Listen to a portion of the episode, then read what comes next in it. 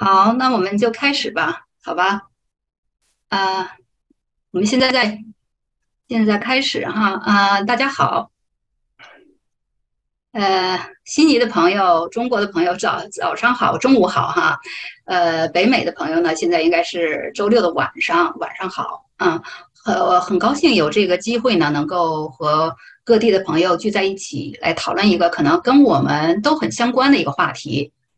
呃，这个。我呢，就是我叫孔淑玉啊，是这一次的我们这个知行合一化疗愈圆桌系列讨论的筹划者和主持者之一啊。呃，我们这个系列呢，一共是有四期。如果你们看到海报的话，可能看到了，就是说在下面这个一个一个多月里呢，呃，有北大校加拿大校友会，呃，书香阁，北大呃八四校友哦。法思学堂，还有一个叫呃暗恋桃花源的译文群，我们这几个平台一起呢，呃，将从几个不同的角度来讨论身心健康的这个问题。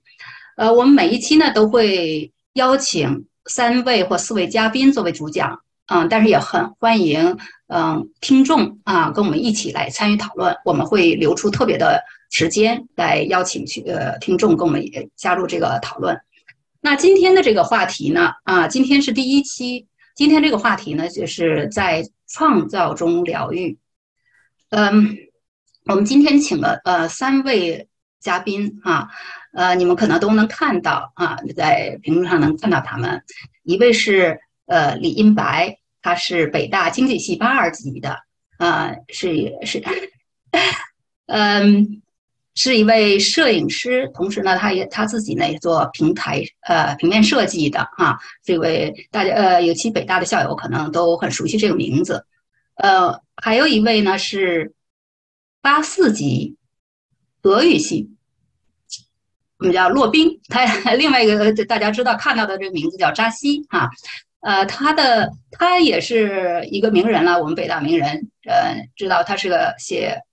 写歌的，然后也唱歌，而且近年来呢，又是一位画家。嗯，最后一位呢是 Tina 啊，前 Tina，她是我们八五级北大八五级中文系的。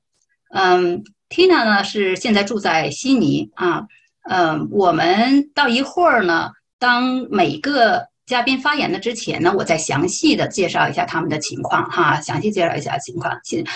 我我个人呢，我也先介绍一下我自己，呃，我叫孔淑玉，我是中文系八四级文学专业的，嗯，我现在呢是，我现在是在悉尼，你们可以看到悉尼今天特别热哈，这已经应该说进入秋天了，可是这大概是 Indian Summer 最后的几天特别热，呃，三十五度，所以我在这里 就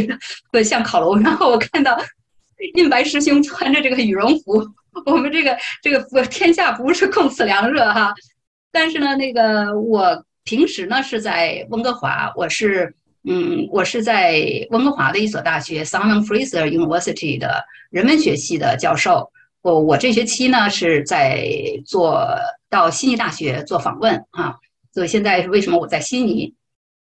嗯，我们以前呢，嗯，就是也。可能和很很多朋友，就今天你们来的，呃，这些听众中的很多朋友，我们都也许都见过，或者是互相听说过哈。然后今天呢，我就一开始呢，我我我先来解释一下我们这个。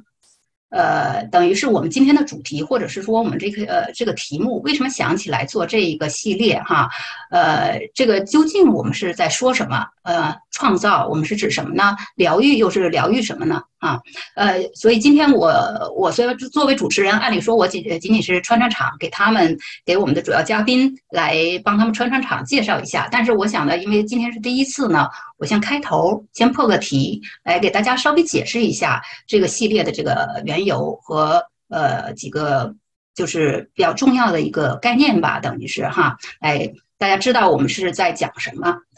嗯，是是这样哈，呃，因为可能今天来的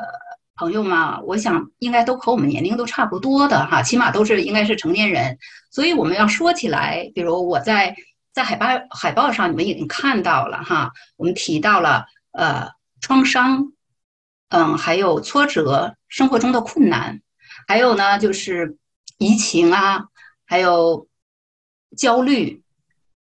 这个抑郁，还当然后最重要的还有我们说到疗愈哈。那这些身心健康，那这些词呢，大家其实应该说也不能呃不很陌生了。我也不想特别的把它呃做像学术 研究那样给它做。在这里讲太特别细，因为我觉得我们每个人来其实是非常想知道这些东西跟我们个人有什么相关的啊，就是和我们的生活、我们的日常生活、日常经验和我们个人经验有什么相关。所以呢，我想呢，我们可能从更多的一些具体的一些例子来来讨论。嗯，那我呢也准备了一个简呃非常简单的一个 PPT 吧，等于是哈非常简单一个 PPT。呃，这里呢，呃，就等于是做一个开场。嗯，我现在给大家看一下，这个实际上是我们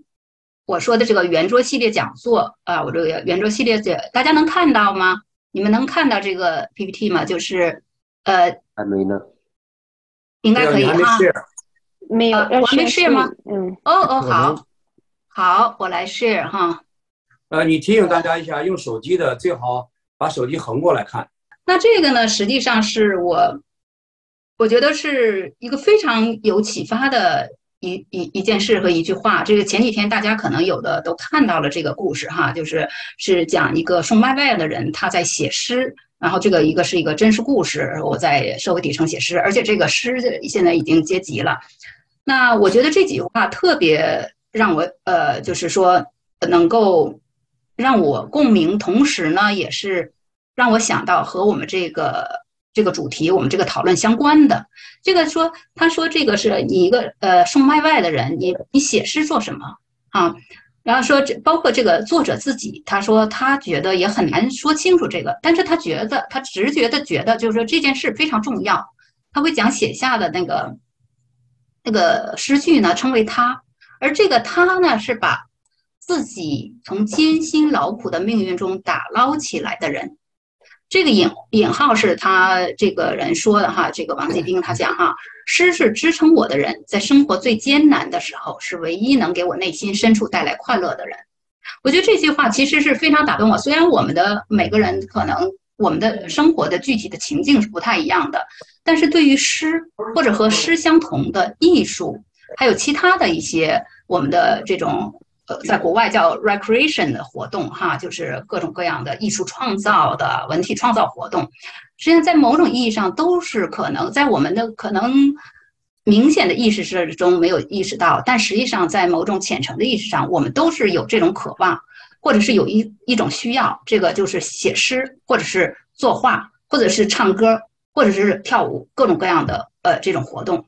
那这些东西呢，我认为就是说，实际上。我们有的时候其实就自己去自动去做了，你这你你内心的一种需要，你去寻寻找你你做了。但是如果我们要把它拿出来来讨论的话，来跟我们就像今天来我们来讨论的话，我觉得这个就是我们想说的，就是说，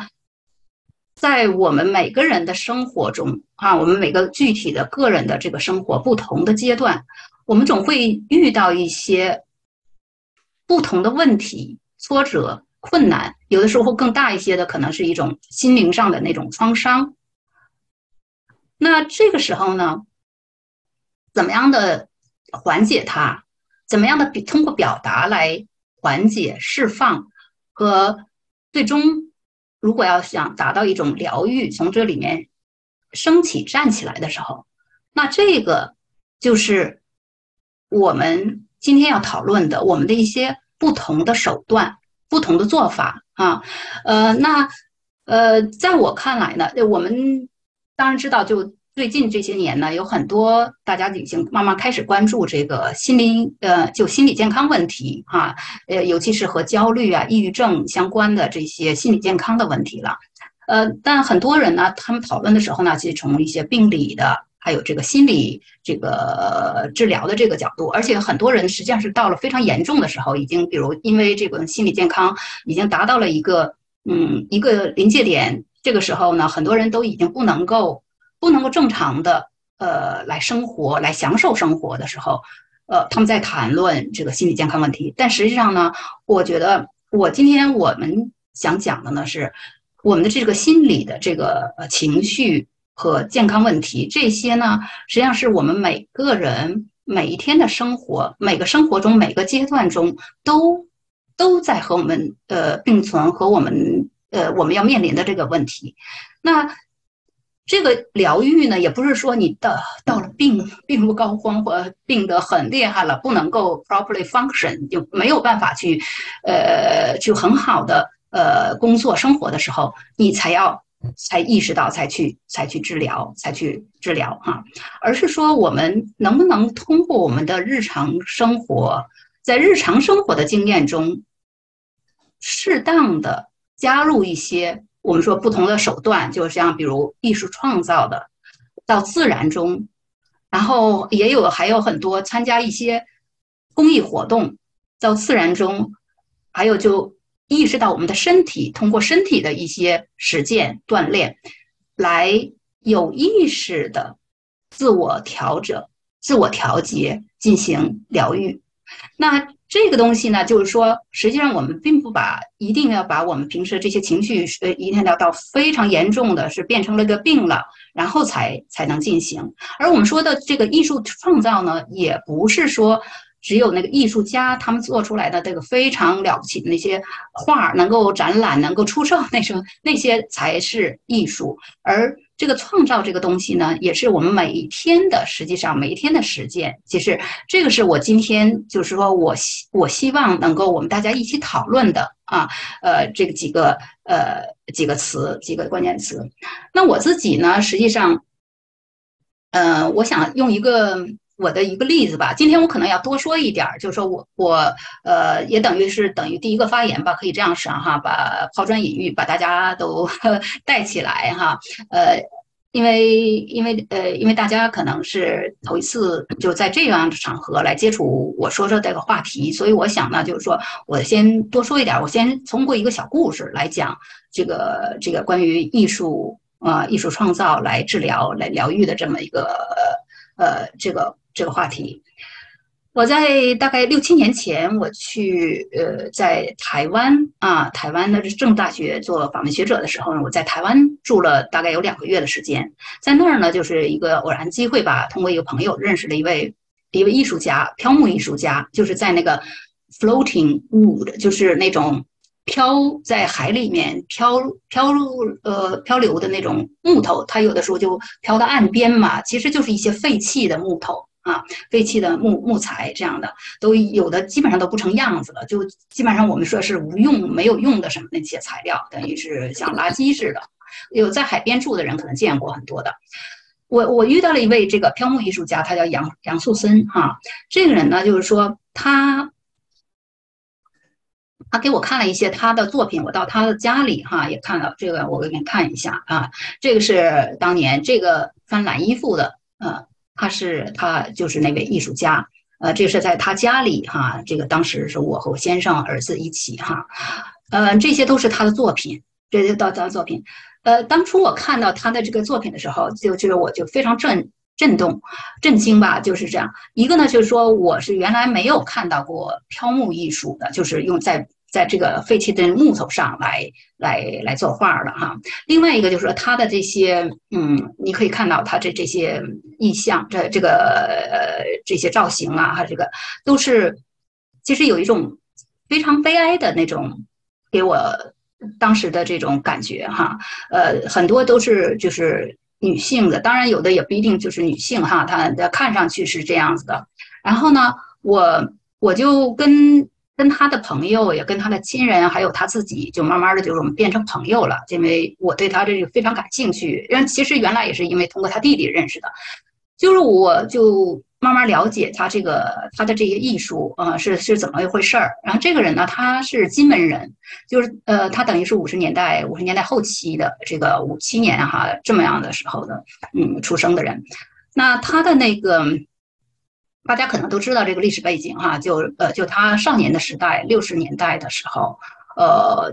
当时那个金门炮战嘛，你知道，嗯，都是一三五二四六的那种，就是互相打打炮这种哈。那呃，其实这孩子呢，他和他弟弟都是在这种战争的这种背景下呃长大的，而且呢，那个他们当时可能也。就是习惯了，因为整天打炮，大家也就把这个习惯了。反正一打炮就跑到那防空洞去，然后呢，在那里面做作业什么之类的。但是呢，这个实际上是他们生活经验的一个部分，他自己也没有意识到这个对他的身心造成的那种影响。肯定是小孩一开始也是比较恐惧，而且这个是比较可怕的一件事儿。但是后来也就慢慢习惯了。但是到了他二十多岁，其实是到了他，他后来也就正常的又到陆地，就是台湾的那个。台湾去上学，上学之后他学的机械吧，哈，然后在机场工作什么的。后来呢，到了嗯九七年左右，那个时候他已经大概三十多岁，呃，快四十了。但那时候已经成家，也有孩子，而且是也有一份还算是不错的工作了。可是就在那一段时间，他慢慢发现，他忽然就是开始幻听，然后最开始可能就睡不着觉，然后幻幻听，然后有很多就是说心理上的那种恐惧，这老是觉着有人。嗯，在跟踪他，呃呃，跟踪他，所以呢，他后来就被诊断成，嗯，就是精神分裂，呃，这个事情呢，当时就发展的非常严重，他自己几乎是，呃，就没有。就没有办法，他四处找人。他告诉我，他说还要呃去去找李敖，也也找不着李敖。那不当时也很有名的那个青年领袖什么那种的哈，还要去见那些大师，那个佛教大师。但是好像都也都没有没有办法。最后非常严重到什么呢？他得他得住院。他在那个淡江，就是台北呃郊区的那个淡江住院，在那儿的一个医院住院。在那个医院住院的时候呢，在这个时候，因为淡江离着水边儿，你们知道可能非常近的。他在那个时候呢。就是他经常到水边去散步的时候，就发现了这些废弃的这个漂木，然后他就说：“我立刻就和这个漂木有一种这种认同感，就我就觉得我自己是一个一个废人了，你知道，我我是一个废人，我是一个被社会遗弃的人。我也从这些木头身上呢，我也觉得我和他们一样，他们和我一样。然后正好呢，这个树森他个人呢，他小的时候他是很喜欢画画的。”他的自己就像我们有很多人，你知道，小的时候可能都有不同的爱好啊。当时自己瞎玩儿，然后但是以后就慢慢都放弃了。他就说，这这个时候呢，反正我什么也不能做了，我就是把这些木头带回来之后呢，我看它们形状什么的，他也是不知道受什么启发，他自己呢就开始在上面画画。这个就是他这个漂木艺术的，他这他的来历哈，他他是怎么来的？然后呢，嗯，在这个同时呢，嗯，在这同时他。呃，也是因为他去的那个医院呢，是个基督教的医院哈，是当年神父在在那里设立的一个医院，所以呢，他也呃，他也和就是当时的一些义工啊，帮助他的义工啊，呃，在他们的帮助下，他自己也成为一个基督教徒，就基本上是通过这两条途径。一个就是一个信仰啊，呃，成为基督教徒；另外一个就是，呃，他的这个艺术表达，他就是非常专注，就几乎在用了很多时间。因为这个飘木呢，你还不能随便就直接在上面画，你需要做很多大打磨的这些准备啊什么的。他花了很多时间，他的很多精力就专注到这个艺术创造上面。所以呢，是呃，我见到他的时候，那个是二零一六年。左右了，这个实际上都已经差不多有嗯十多年的时间了哈，他基本上已经恢复的很好了，他基本上已经恢复很好哈，就是呃做了很多的展览，呃而且呢，他和当地的那个就是台湾的一些企业啊合作，把他的这些画，他的这些艺术品，呃放到一些家呃什么装饰品。啊，那就一些板呐，还有一些呃砖呐，瓷砖上面的。我当时见到他有一次，其实就和他一起去一个一家企业来，所以他基本上又恢复了。而且呢，他在最惨的时候，他基本上妻离子散，就是就是变成一个人，他都没有办法得到任何帮助，就是就完全是这么样的一种情况。但是现在呢，后来呢，我见到他的时候呢，他已经。个人恢复的非常好，而且呢，他也通过这个在医院的一些朋友，他们一起呢，就是他也慢慢认识了另外一位，呃，一般一位女性，也其实是一个义工，他们都建立了一个非常好的这种关系哈。这个，呃，这个是我呃要说的，就是当时我是第一次接触到所谓的这个艺术治疗这个概念，就是 art therapy。呃，这个因为树身的这种情况呢，当时在台湾的一个大学里的一个硕士生写了一篇论文，就是讲这个以他为例来讲艺术治疗。这是我第一次接触这个艺术治疗，我就觉得这是一个非常，嗯，非常打动我，也和我呃有共鸣的这么一个呃一个事情。嗯，因为我个人呢是作为一个。等于是人文学人文学的教授哈，我在大学里做。我平时呢，更多的是从理论上来讲课、来写东西、研究，但是我很少去想到艺术和我们真和我们每个人的生活，包括和我个人的生活，它有什么直接的相关。那其实我也是在那个阶段，那个阶段基本上也是等于我们女性吧，四十多岁也开始了生命的一个新的阶段。很多人可能都知道的是，这种更年期也慢慢就是前更年期 这个开始到来，你开始意识到自己的青春已逝，然后衰老这个年龄这是不可避免的到到来了。你怎么样来面对？这个新的生命阶段，而且对你来说很可能是一个你感觉到是一个，是不是下坡路？现在呃难说哈，但是当时是觉得是一个开始，呃衰退或者是开始凋零的这么一个阶段。那我我其实我知道我周围的很多人都在呃都面临相同的嗯相同的问题，相同的人。那我呢就是在这个阶段也开始了自己学习，就是画画。然后参加舞蹈班，然后我就觉得这一些其实是很多人的共同的经历。也这个时候我也发现了很多其他的同学，就包括我们八四级的哈，很多女生可能都都知道的这个呃跳舞啊，或者是做瓷器自己来那个呃陶瓷啊，学习自陶陶瓷，还有很多人就画画哈。这个是这是一个非常非常共同的一个经验。那就是因为这些呢，就促使我来在想哈，这个艺术。不不只是艺术家们的，我们平时看到的，就是放在单独放在一个地方的那些，在展厅、在博物馆或者在教室里面的，而是我们在生活中，我们也是，其实是我们每个人都有这种创造的潜能，而这种创造的过程中，实际上很可能帮助我们来调整我们的表达，我们自己调整我们的一些情绪，一些比较。嗯，消极的或者是不太好的这种对我们个人身心可能有毒的一些情绪，这个是我就是今天想要，呃，想和大家一起讨论的呃话题，就也是我们这三位呃嘉宾今天他们也通过他们自己的经验来和大家讨论的。当然呢，我呃呃，你们可能就是说，有的人可能就。呃，问，那你这个究竟是一个怎么回事呢？我想呢，这些概念的东西，如果大家有兴趣的话，可以慢慢去找哈。我这个简单的把这有几个呃，有几个这个 PPT 的这个呃呃，可以给你看一下哈。在国外所说的艺术疗治疗呢，是一种治疗形式，利用绘画、雕塑等艺术创作过程来帮助个人来改善情感、心理和身体的健康。艺术治疗师有的经常有的时候，如果真正正式的这种艺艺术治疗呢，啊，有艺术治疗师与个人、与团体或者家庭合作，来探索他们的情感，发展自我自我意识，管理压力，并改善人际关系。啊，创作艺术本身这个过程呢，是可以治疗性有治疗性的啊，治疗师也可以利用，嗯。产生的艺术作品来作为讨论和反思的工具，这个其实在国外是一个非常大的一个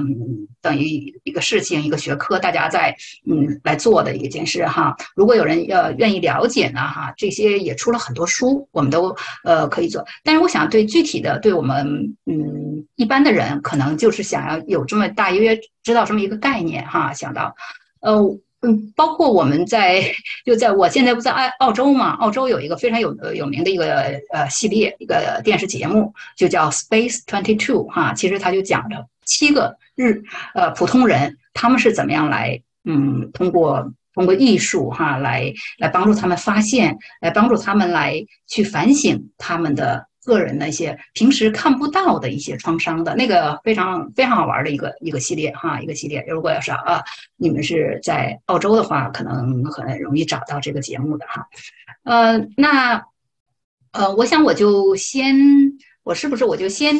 嗯放到这里？我下面呢，我就请我们的呃，请我们的。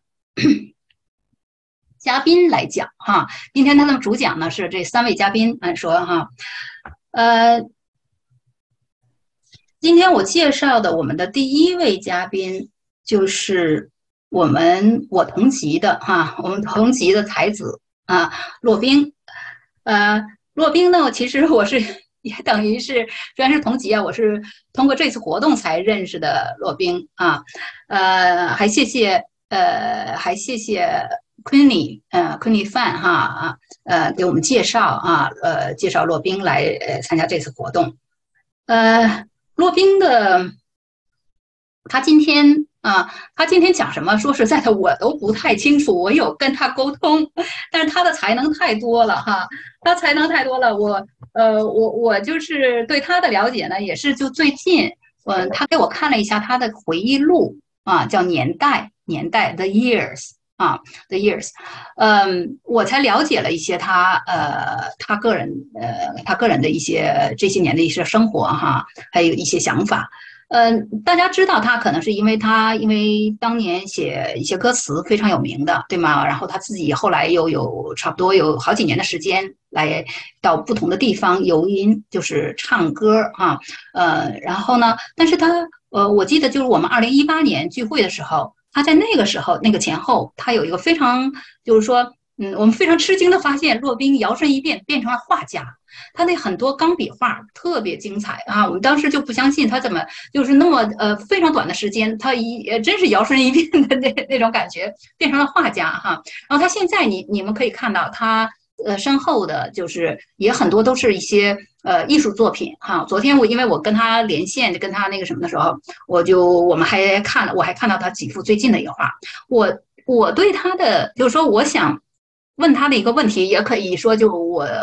骆宾，我呃想把你拉拉出来 跟我们大家讲一个问题，就是说。那你你实际上你通过写歌词、唱歌哈这方面流行音乐这个，你已经功成名就，可以是这样说，对不对？然后也是很有名，然后也可以成为你的谋生手段了。但是呢，你看这几年呢，你又非常投入的进入了这个。画画这些哈，这个另另外一个创造的这个领域，而且我知道你做了很多事儿，包括给两本书做插图，对吧？是那个纪伯伦的诗集，还有一个是谁的？是惠特曼的还是还是谁的？泰戈尔。啊啊，泰戈尔的，对泰。惠特曼是印白师兄的，对泰戈尔的诗集都是非常棒的那个，是和那个印白师兄的书一起出的，是是是，对，你们都是同一个出版社的。然后我知道你这个年代，你这写这个回忆录也是，其实真正打动我的是你那个回忆录的每一年的那幅画。我觉得有的时候他表达的比你那个文字表达的还要好，他能把文字没有说清的东西都涵盖在里面，那些情感的，尤其情感的东西。所以呢，我想问你的是，就是说，在我看来，你这个画画好像是一个，真是出于你自己的喜爱，你的一种需要，而这种需要呢，又不完全是，不是几乎可以说不是一种实际上，比如为了。嗯，卖钱或者是为了去谋生的那种需要了。当然，也许是我不知道，一会儿听你说哈。但是我的感觉好像这个是，这是你的另外的一种一种呃一种创作才能的那种表达表现。那我我我想说的是，为什么就是是怎么样的一个契机？是怎么忽呃怎么你忽然发现你你非得要要画画啊？在非得要画画呢？那个在。在一个一个很有名的一个歌手、流行音乐家身上，忽然发现了这种需要，这种创造呃的需要哈。现在我们来请骆宾来给我们讲，嗯，好吗？你们每个人大概有二十分钟，我自己可能都超时了哈。你们每个人有二十分钟的时间，差不多二十分钟啊。然后呃，我们我们先来听一下，呃，骆宾来给我们呃来给我们讲，好。嗯，大家好哈，很感谢这个呃奎尼，然后感谢这个舒玉，然后见到这个印白师兄，见到这些校友，包括这旁边在听的这个欧勇啊，他下午还要到我们家来玩儿，然后 都挺熟的，大家。呃，刚才这个书玉提到，就是说，呃，我怎么开始画画的啊？画画是这样，就是原先啊，我大概在嗯，从呃北大退学哈出来以后，呃，我就在各个什么工厂啊、什么公司啊、什么这个乡间啊、这个呃三四线、四五线城市流浪，然后呢，呃，一个很偶然的机会，就是当初呃，因为。呃，退学的这个原因所结识的一个朋友，他介绍我认识了这个北京的呃流行音乐圈的一个一个属于大哥吧。然后当时大哥正正在给这个那英的做专辑，然后我就拿着我的东西去去，然后他一看，他说：“哎，这个跟那个圈里的人写的不一样。”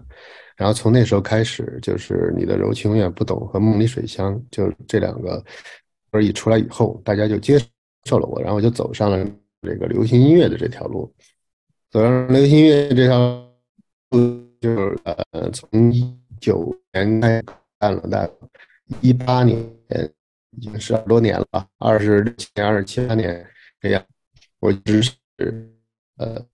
要在幕后给别人音制作人是这个呃错进来了，好了，那好，现在听得清楚。哎，现在很清楚。我就说啊，就说我从那个九一年开始，一直在就是幕后呃做音乐，然后到一一二年的时候，一一年、一二年的时候，呃，别人就邀请我去做一个，就上台去演出。上台去演出，当时也是非常的紧张吧，因为那个时候虽然在北大的时候，在学校的时候是，包括以前在小学、中学的时候都是的台上的文艺积极分子，但是到了这个。呃，社会上的时候，就是你当你面对这个呃外外部的世界，当你出了圈儿之后，这样的一种呃压力是很大的。然后上台，我记得第一次演出的时候，我在台上那个刚刚呃演出刚刚开始的时候，说啊那个谁谁上去唱，我就抱着琴就上去，背后是乐队，是在四川的成都旁边的平乐古镇。我一上去之后，我就只觉得我的两个膝盖是一直在抖，哒哒哒哒哒哒哒，一直这样抖。我完全就是就是按耐不下来，但是当我唱出了这个《梦里水乡》的第一句，啊，春天的黄昏陪我到梦里的水乡，就我就看见台下的人就感觉眼睛一亮，然后他们就开始跳舞，哎，我一下就那种感觉吧，觉得好像贯通了，我一下子就觉得我找到了一种新的自我表达的方式，就是在这个。呃，间接的表达就是我写出东西来，由歌手去唱，然后我从那中间得到某种上苍给我的反馈力量，这些东西哈，一种能量这种东西。呃，我从那个从那个阶段进入到了我直接上台去，我一嗓子喊出来，就是能就能感觉到那种力量的这样一个一个界面，就是一个一个位面一个层次。我就从此开始就开始，就像书记刚才说，到处去演出啊，演出有经常还跟印白师兄碰上，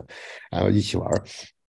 就是我把这个演出命名为“吟游”，然后在这个就是这种吟游的过程中，它带给我很多快乐，带给我很多快乐。然后它能够让我忘却现实中的很多东西，就就像当年我在北大，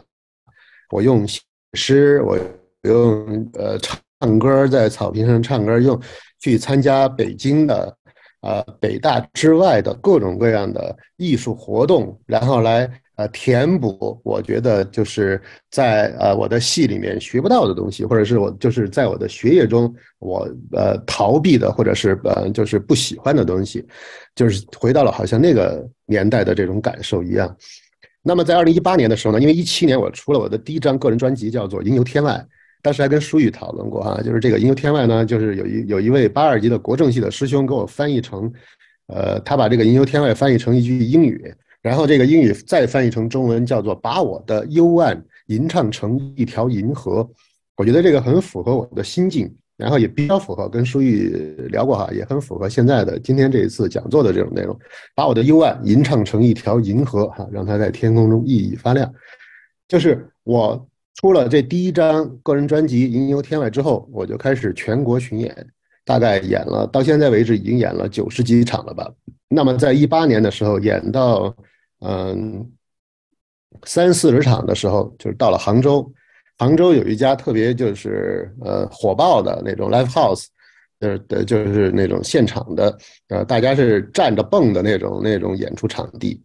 啊，live house，它叫九球会。为什么叫九球会呢？就是它又能就是喝酒，又能打台球，但是呢，它那个演出场地的音响和它的这个传统、它的名气和它的这个在杭州文艺青年中的影响力都是很大的。我跟九球会的老板联系好就去了，去了，然后跟乐队排练了，就是准备演。那么在演的第一天头天晚上，我就在那儿碰上了唐朝乐队的那个吉他手，叫陈磊，当时的吉他手，现在可能换了。然后呢，又碰上了这个呃杭州经常给我就是呃联系很多演出或者演讲或者这些活动的一位当地的文化公司的老板，叫洪宇。然后还有另外一位，那个也是在杭州搞文化的，就是那种演出的噱头吧，叫露露。然后我们就一起在那儿呃聊着天儿，聊着天儿的时候，突然看见陈磊啊，他拿出一个本子来，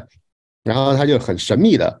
就是对这个也是他第一次认识的这个酒会老板说：“哎，说兄弟，说咱今天喝的挺嗨的哈，说我给你画幅画吧。”我就觉得很奇怪，我说你不是一吉他手吗？向向来以这就是非常快快的这种速度弹琴的这种技艺很高超的吉他手，我说你怎么想画画啊？他说我已经画了很多年了，他就拿来嘎画了一幅，画的怎么样不说哈，就是一下子他把那个画递给这个老板的时候，我突然感觉就是。感觉对于我这种社恐的这种人员来说的话，就是真的是一种拉近人与人之间距离的特别好的方式。然后他就说：“那你你是怎么着？是要不然咱们就干脆大家一起开始画画吧。”我说：“行啊，我说可以。”然后就建了一个群，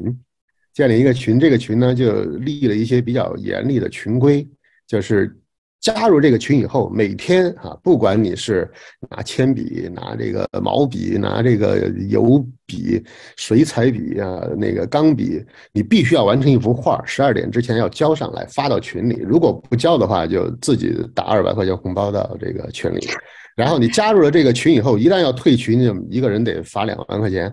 然后从那个时候开始，我就开始了一年的非常辛勤的这个。活动，我觉得这个活动特别好玩，而且他们有些时候有忙的时候，特别着急的时候，就是勾几笔几笔线就发上去，那也算。但是我是非常认真的，因为我是这个上升处女座嘛，就是我很多东西都必须要尽可能的呃满足我的这种骨子里的完美主义的这种需求，所以我一般还要画明暗啊，还要画层次，然后还要尽量把形找准，然后尽可能的就是呃。尽可能的表达我内心 对于这个自然的一种认识，然后我就把它发上去。发上去一年之后，还不到一年，其实就是大概半年左右吧。然后我就是陆陆续续发在网上的这些东西，就得到了大家的肯定。然后很多人就认为，就是我是一个被音乐耽误的画家。然后我听了这个呢，当然也是内心那个很有波澜。但是我还也没有把它当成一回事儿，然后他从第二年开始就有一些书，呃和一些杂志邀请我给他们画封面，然后那个咱们北大自己的那个校友建的这个呃出版文学，他也邀请我给泰戈尔的《飞鸟集》画绘本，然后给那个纪伯伦的《先知》画绘本，然后慢慢到了第三年就开始呃有这个这个收藏家，就是说那个我要买你的画什么这些。呃，然后到了第四年的时候，我看对第四年，一八年开始画，二二年就去年就我就办了，在七九八办了一个画展，那时候还请银白师兄去发言，办了一画展。那个我觉得在就是绘画的整个的这个过程中啊，一开始我是把它当成一个玩乐的东西，就是当成一个自己的呃另一种技能的开发。但是在画着画着，尤其是当你的这个嗯，他的画幅。逐渐的增大，然后它的内容逐渐的复杂，然后在单纯的呃描摹形体的这个过程之上，就是在这在这个之上还要想表达出更多的内心的东西的话，在这样的一种就是进展过程中，我发现就是绘画带给我一种非常巨大的快乐。我不知道这个快乐是不是属于刚才说的那种疗愈的东西，但我觉得应该是因为画这个东西的时候非常安静，然后那个内心会进入一种。呃，很平和，很恬静，甚至进入一种类似于我想象中的禅定的那种状态。就是什么样呢？就是当如果我不不放任何的其他的旁白、其他的声音的时候，我听着那个笔尖在纸上的刷刷刷的这种声音，我觉得就很迷人。然后，如果我放上音乐，啊，或者是我放上别人的说书，或者放一个电视剧，或者是我去学英语，旁边那英语的旁白，不管是什么样的东西，我都觉得我的就是身心是分成好几部分的，是分成好几部分的，是那个就是就像刚才书记在发言的时候，一边我能够一个字不落的，我把他说的话全都听得很清楚，心里也很明白，也很透彻，但同时我就在旁边支一个小画架，我刚才还在画画，就这个是完全可以分开的。我记得前一段时间的时候。呃，有一个大画家叫陈丹青，就是他推木心的那个呃画家，然后在中国的这个绘画史上也比较名，那个当代的画家，他就说过，他说这个绘画呀和其他东西不一样的，你写作的时候你一定是全身心投入的，然后你做音乐的时候那就更是你一点都不能够打岔，但是绘画不是，绘画是一边可以画，一边可以跟人聊天，而且可以跟好几个人聊天，而且还一点不耽误绘画，我觉得这个真的是一种，呃。就是说，不仅是奇妙的东西，而且是一种确实是一种疗愈的东西。那么，这种疗愈呃，体现在什么方面呢？因为这几年大家都知道哈，这个世界非常动荡，然后很多东西变化的非常的巨大，然后至少是我吧，以及我周围的很多朋友，对于未来都是非常迷茫的，对于这个前途的认识都是非常艰辛的。那么在这绘画过程中，我们可以通过啊，就是你在呃你在呃画纸上，在画布上的这种游走，然后来宣泄你的内心，然后来就是平和平息你的内心，然后来那个躲进小楼啊，成一统的这个这种禅定的状态下，然后实现自己对于这个现实的非常忧虑的这种疗愈。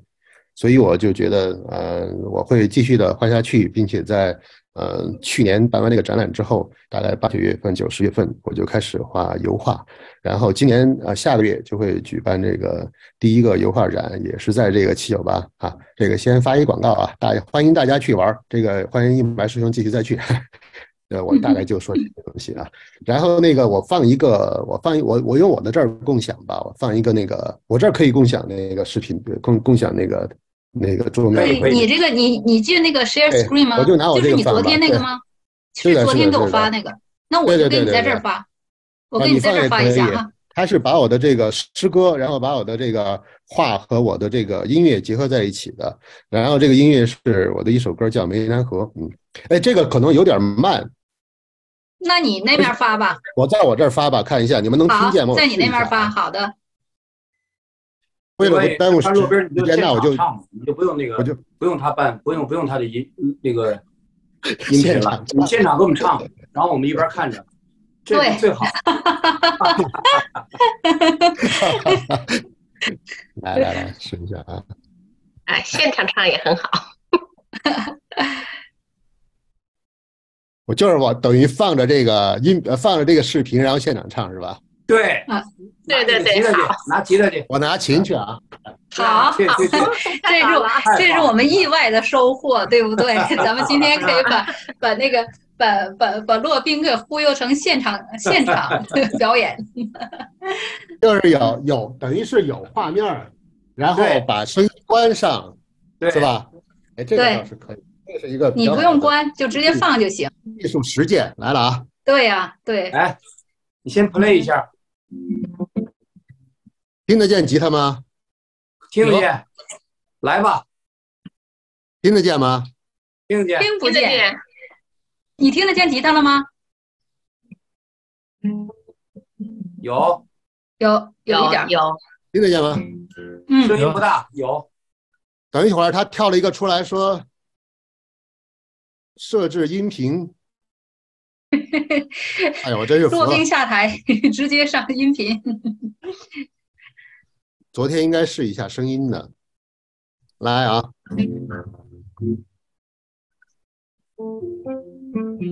有，现在听得见吉他吗？听得见，很好，听得见，特别好。好。我想要的是。谈情说话，和你在一起。春天开满枝桠，风来，夏天翻开了树叶。流水从波纹中荡开。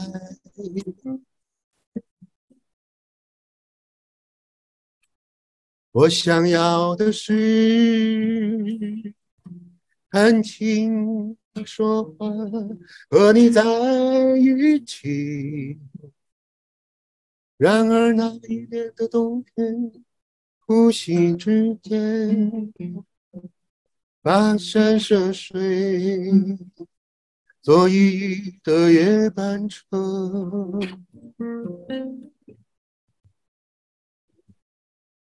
秋天是一叶淡小舟，湄南河在另一边。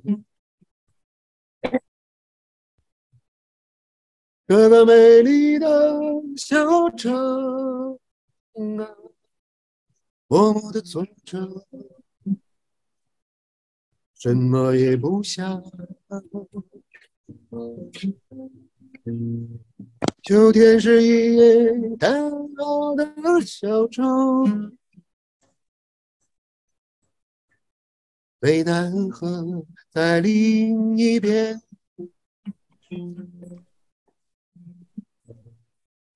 这个美丽的小城，我的作者。什么也不想，我想要的是安静说话，和你在一起，和你在一起，和你。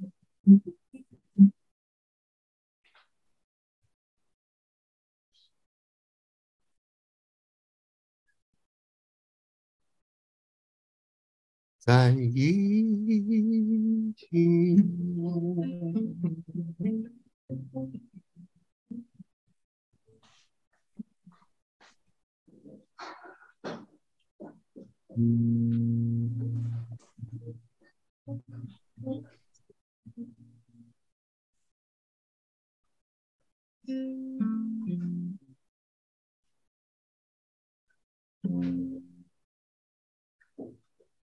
我觉得声音的效果可能很差。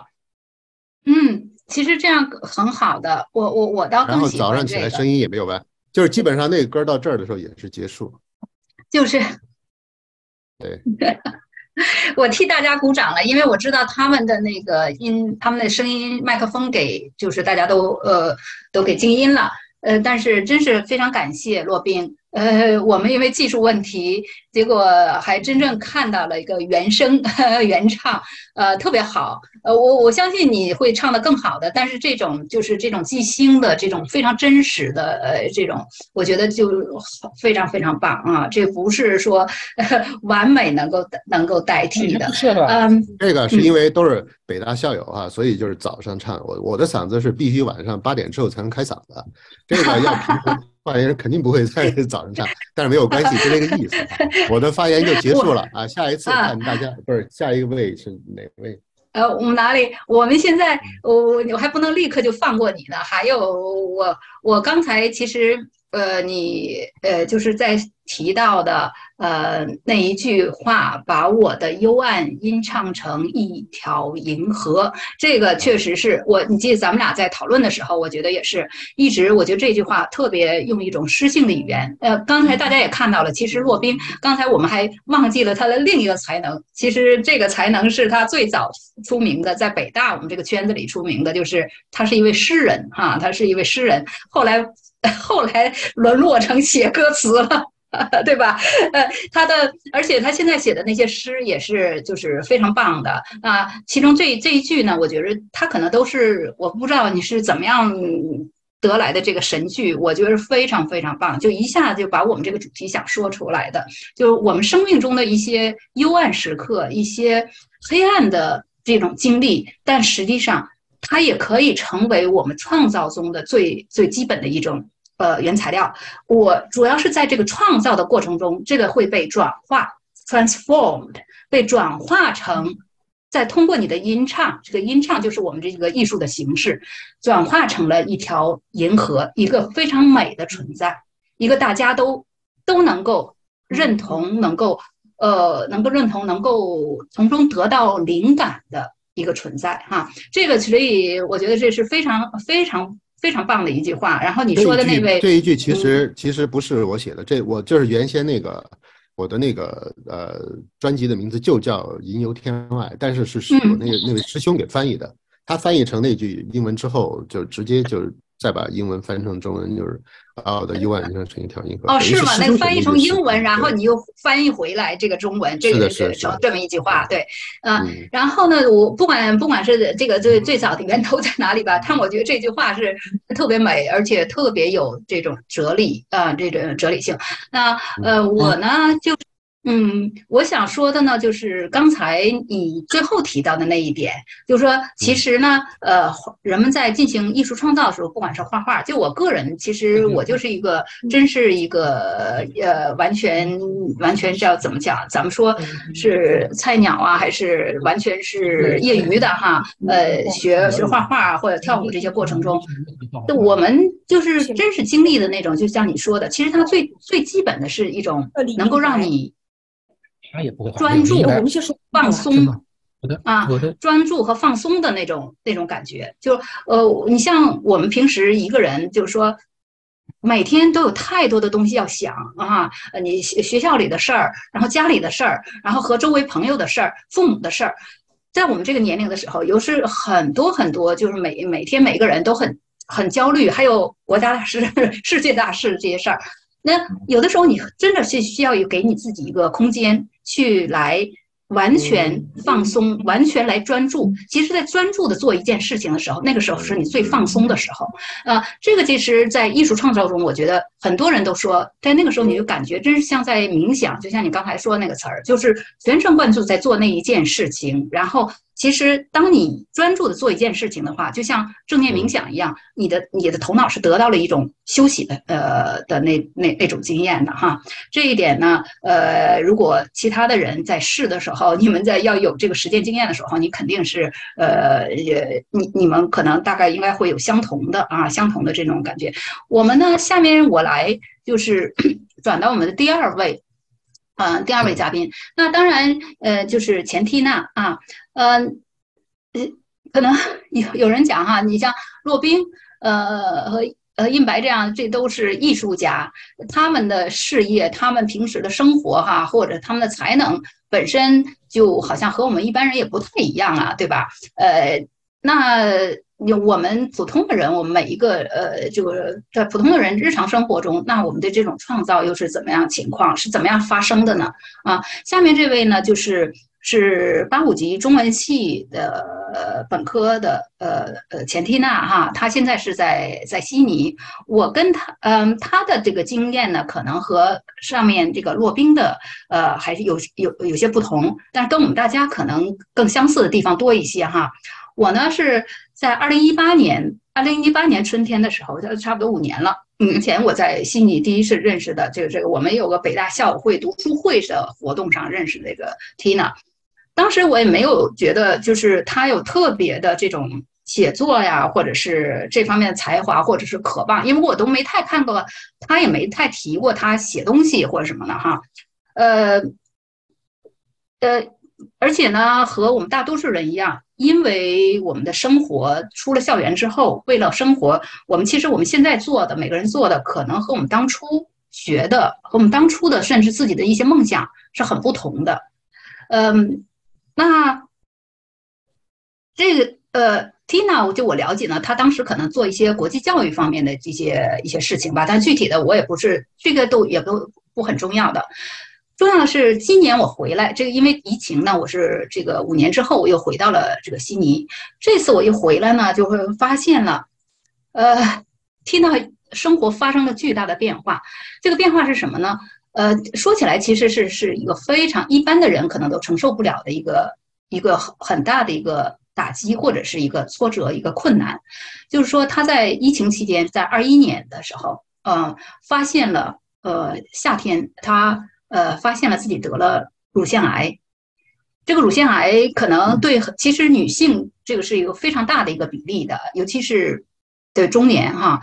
呃，而且当时呢，正好是大家知道那个是疫情期间，澳洲它的那个整个封城啊，这个管控也是非常严格的，所以他是在一个非常非常困难，他一个人住在这面哈，当时他一个人住在这面，因为是非常困难这这这么一个情况下，呃，有这么一个非常不幸的呃这一个事件，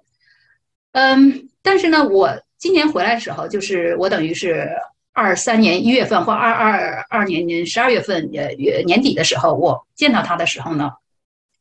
是他跟我分享了他在。呃，在这个乳腺癌的治疗过程中，他这个乳腺癌这个目前已经控制了，就基本上控制了，还在这个恢复过程中。他现在是哈，然后呢，这个但是有长达七个月的时间，呃，七八个月的时间吧，哈，嗯，是要不断的进行各种的化疗啊，然后各种的治疗。呃，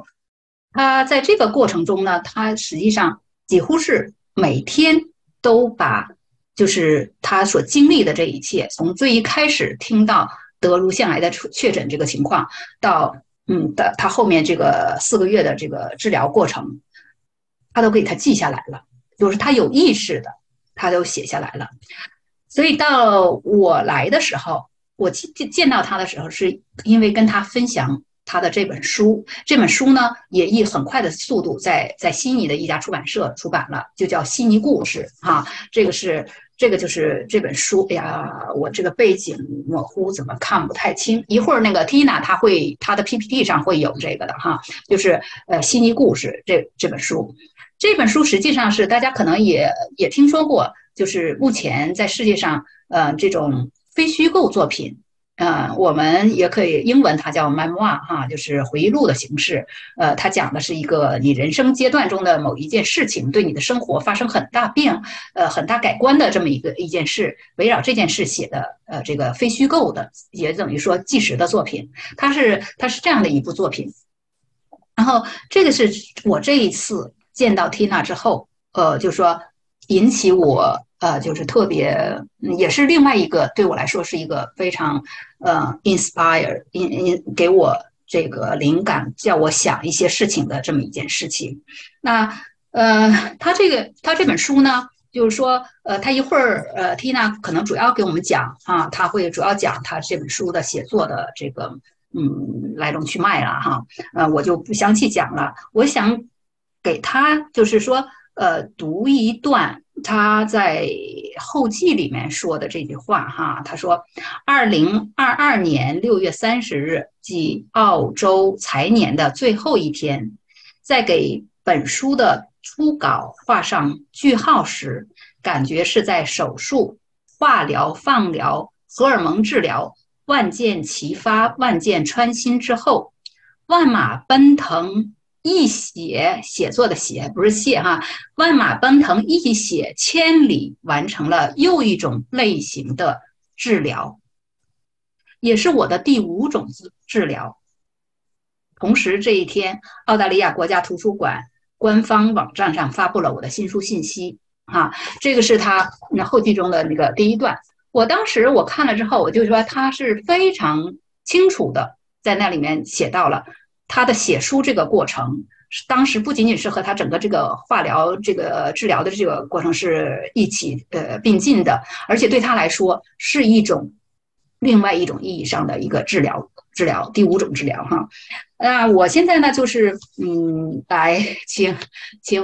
Tina 来跟我们来分享她的经验哈。我给你的一个问题，我对我特特别就是说在非常非常敬佩你啊，敬佩你能够做到呃。这在非常困难啊，身心都非常疲倦的这个过程中，还在这种情况下执着的写完了这本书啊，比如写完这本书，这个我非常的敬佩。那这种写作，我就觉得这种写作究竟在你当时在呃和你的这些身心这个。出问题，这个身体很有很大问题的这个进行治疗的这个过程中，起了一种什么样的作用啊？这是你个人的这个体验。就嗯，现在请 Tina 来跟我们分享。Tina，你能听到吗？可以讲吗？啊，谢谢舒玉姐。嗯，那个大家能听到我的声音吗？能听到你声音。啊，谢谢。呃，这个舒玉姐要先把我的 PPT 放出来吗？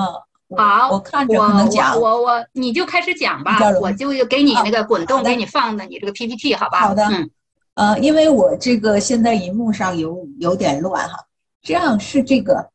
我呢，就是大家好，我记得两年前的这个时候嘛，舒玉姐她组织策划了这个三大洲的赵婷无依之地这个电影讨论会。那么如今舒玉姐又再次策划了这个三大洲的这个行动，这个共同的这个活动，那么就是做疗愈系列。那这第一讲是艺术疗愈，那么。我有幸成为成为嘉宾之一吧。那我个人认为呢，在后疫情时代，这个探讨如何通过艺术疗愈、艺术创造来缓解和这个治疗这场疫情带给我们的这个创伤和这个焦虑感，那这个意义是就是可想而知的，是吧？嗯。这个不好意思啊，就我为什么不这个视频这个头像这个不真实，我我也不懂。我今天一打开这个 Zoom 嘛，就就是还是我以前开会的时候就开校友会这个这个照片放上，我我干脆也不动了。我我觉得这个人生通过这场疫情和我个人的这个发生这个巨大的这个事件呢，我就觉得好多事情咱们就将错就错。由他来，因为这个剧本不按照你自己的想法去做了，那那像我们以前一定要硬要什么的，这个就以后坚决不要了哈。不好意思，继续讲，就是，对呀，我我就说，既既然就是大家，虽然我跟两位师兄不不是太认识，但是跟淑玉姐算是熟了。那我在这边又是咱们基本上是北大校友的一个内部的，那我就敢说一些话哈，我就随意了。那么就是说，这个过去的这三年的疫情吧，就是大家都知道这个，呃，这个百年不遇的疫情给我们的个人生活和这个，呃，工作呀、家庭甚至健康啊，都都带来了这个，这个你都就是巨大的变化，就是我们意想不到的，就是你比如说这个。抢购啦，囤货啦，这个戴口罩，口罩，以前我们简直都想都不会想到的事情，对吧？但是现在就是说，这个过去的三年，这些东西成为常态。那么你可以能想象出来，就是在那个在那样一种极极端的一个环境下，就有人还查出了癌症。就是说，这个癌症吧，就是在中国，就现代社会，我们还是就是谈癌色变，是吧？那其实，在西方，呃，管这个癌症，我们一提就说 capital C，就是 cancer 这个癌症这个词的这个第一个字母不是 C 嘛？那一般它是大写来的。那那大家一 mention 一一提 capital C，OK，这个这这个就 OK 了，你你就知道了。那么查出来这个以后，那么就就在这个封城期间呢，就是我是二零二一年中查出来的乳腺癌，就是发现了。那刚好，如果现在想起来，是过去这个疫情中的第三，呃，就是呃这个呃中间的这个这个位置。对，如果我们假设我们现在认为这个疫情也就是三年的样子，是吧？那。那这个基本的这个治疗就是手术、放化疗了，是吧？那我的人生，那我就是觉得一下这个这个就是昏天黑地了，对吧？那这个感觉就是刹那间，就是感觉就是在一个什么极端的环境呢？就是亲情没有了，爱情死亡了，友情需要重新定义，这么一个极特殊的环境，你要抗癌抗疫，那现在的话就是卷也卷不动了。都不是躺平了，根本就是躺倒了。那么后来有人读过我写的书，说了一句，我觉得这个很贴切的描述了我当时的情景，就是说，度过了一段特殊的时光，走过了一段特殊的历程。那么，在我发现肿瘤的第一周，我就决定要写书了。怎么讲呢？就是我，我当然是说，我要是能度过这劫，我就是说，大难不死，我肯定要把它写出来。呃，那我就第一周开始，我就发现肿瘤，我就开始记日记。嗯，我不知道大家各位就是就是有没有在大学有没有记日记的习惯？好像在北大的时候，我们好像都记日记的。呃，不管你是哪个系的，好像跟系没关，这是青春年少嘛。但是大学以后就不记了，忙忙碌碌各种事情。然后呢，后来我就发现，好多人就是癌症病人，在在知道自己呃得癌了以后，都开始记日记。其实这个就说，嗯，你记日记，可能我这么想啊，就这么分析，癌症病人记日记是，它是这个让你有一个在极度的环痛苦的情况下，你有一个缓冲，有一个发泄，有一个宣泄。那么另一个作用呢，就是因为癌症它是一个非常复杂、漫长的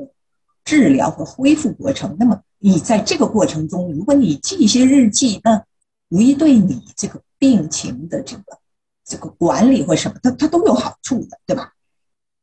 那我经过了六个月的这个大满贯的这个治疗啊，这个这个叫大满贯，这个我自己给它起的名字就是手术、放化疗这些基本的这个癌症治疗手段。那么中国叫国内叫豪华套餐。那我就是享用了这个豪华套餐之后，去年初开始了就是。内分泌的药物治疗，那么就是所谓的这个，就大部分的乳腺癌患者经过了那个主要治疗以后，都是百分之七十的人都要做这个这个内分泌的药物治疗，就是每天一粒药来的，就是比较控制一下这个呃病情。那么我我感觉就是病情进入了平稳的这个康复的这个时期。那我就在去年的三月一号开始动手写这个心理故事，呃，写的很顺了。那我觉得得益于我那个四本日记。其实，在就就治疗的时候写了四本日记，但是就是说，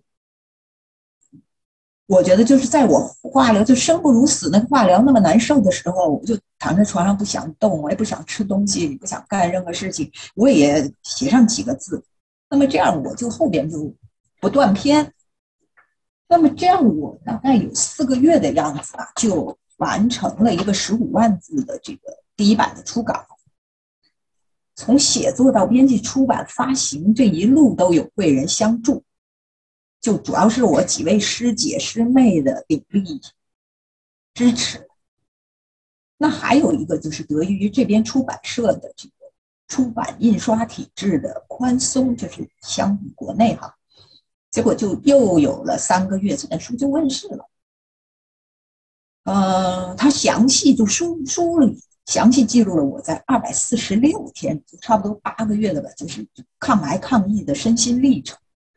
间接折射了我个人跨越四大洲半个世纪的人生轨迹。呃，舒玉姐可以放下一页。好。就是讲真吧，从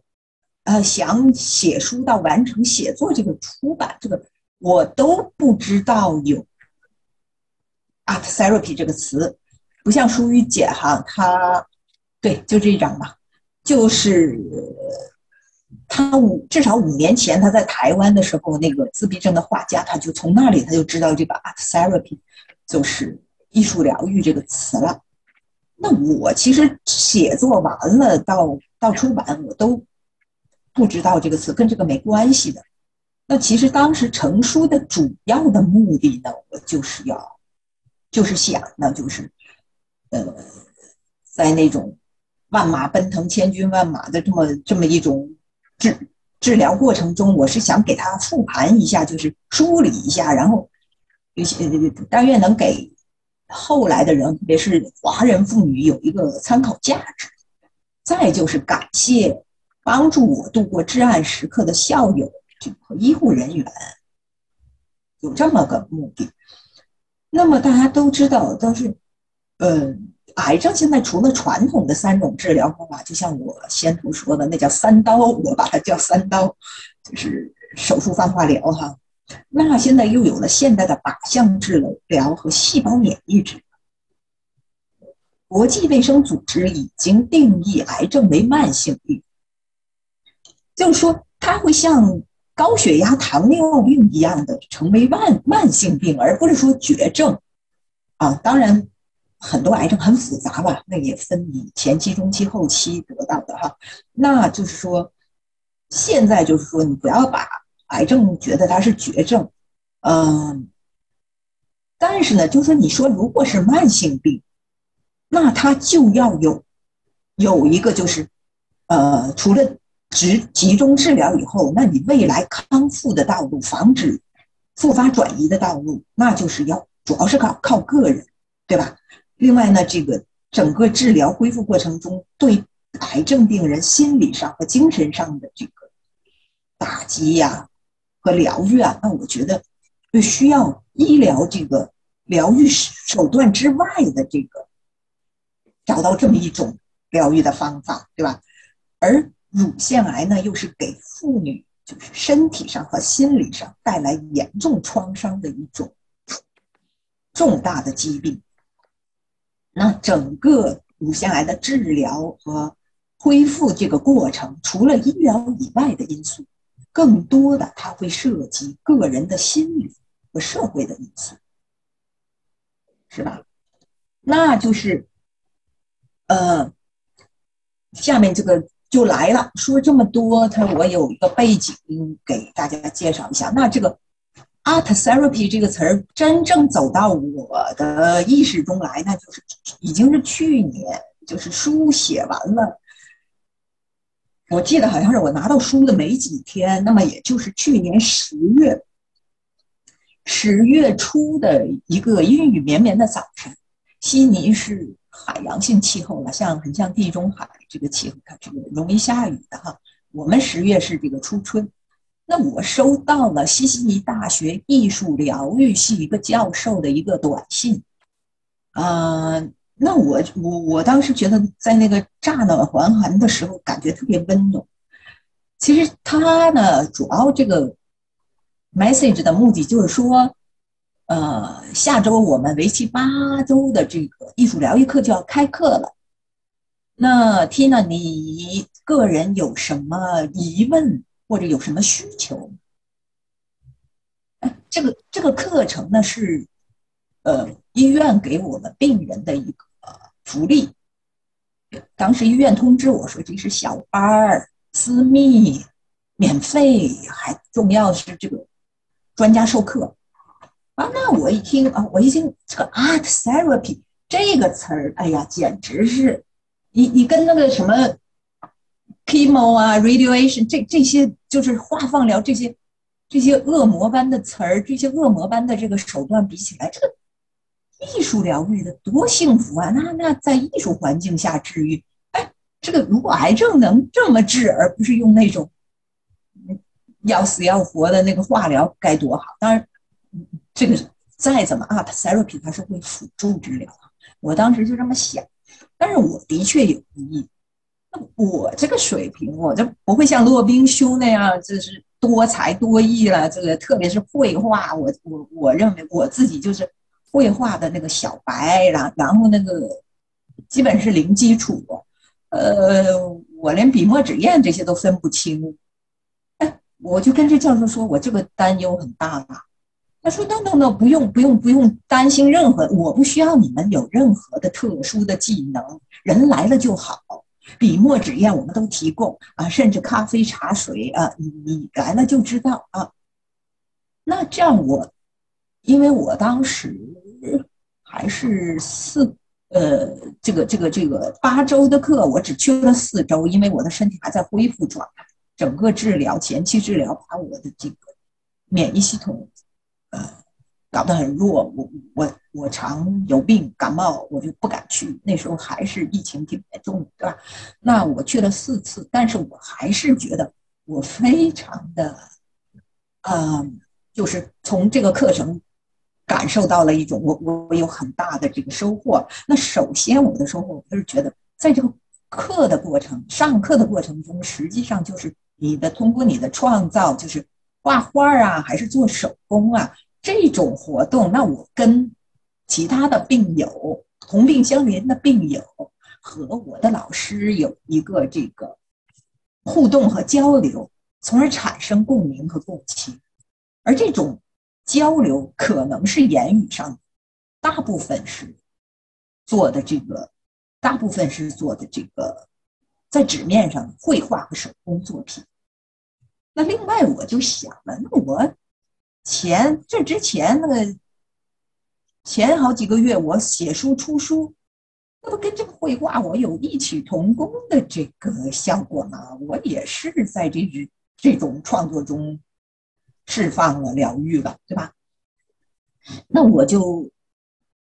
觉得这是一个重大发现。第二个，我就是觉得我还想，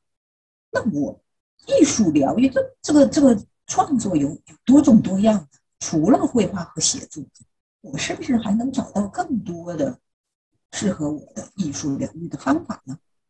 去去探索，发现一条我自己的 art therapy 的道路。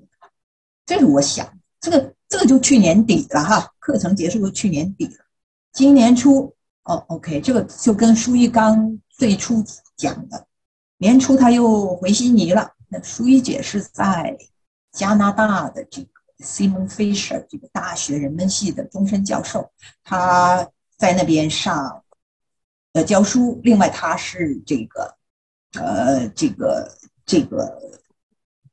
自己声称国际主义哈，他也是在几个城市国际大都市，他就这个做交换学者。那他一般每年都会年初回到悉尼。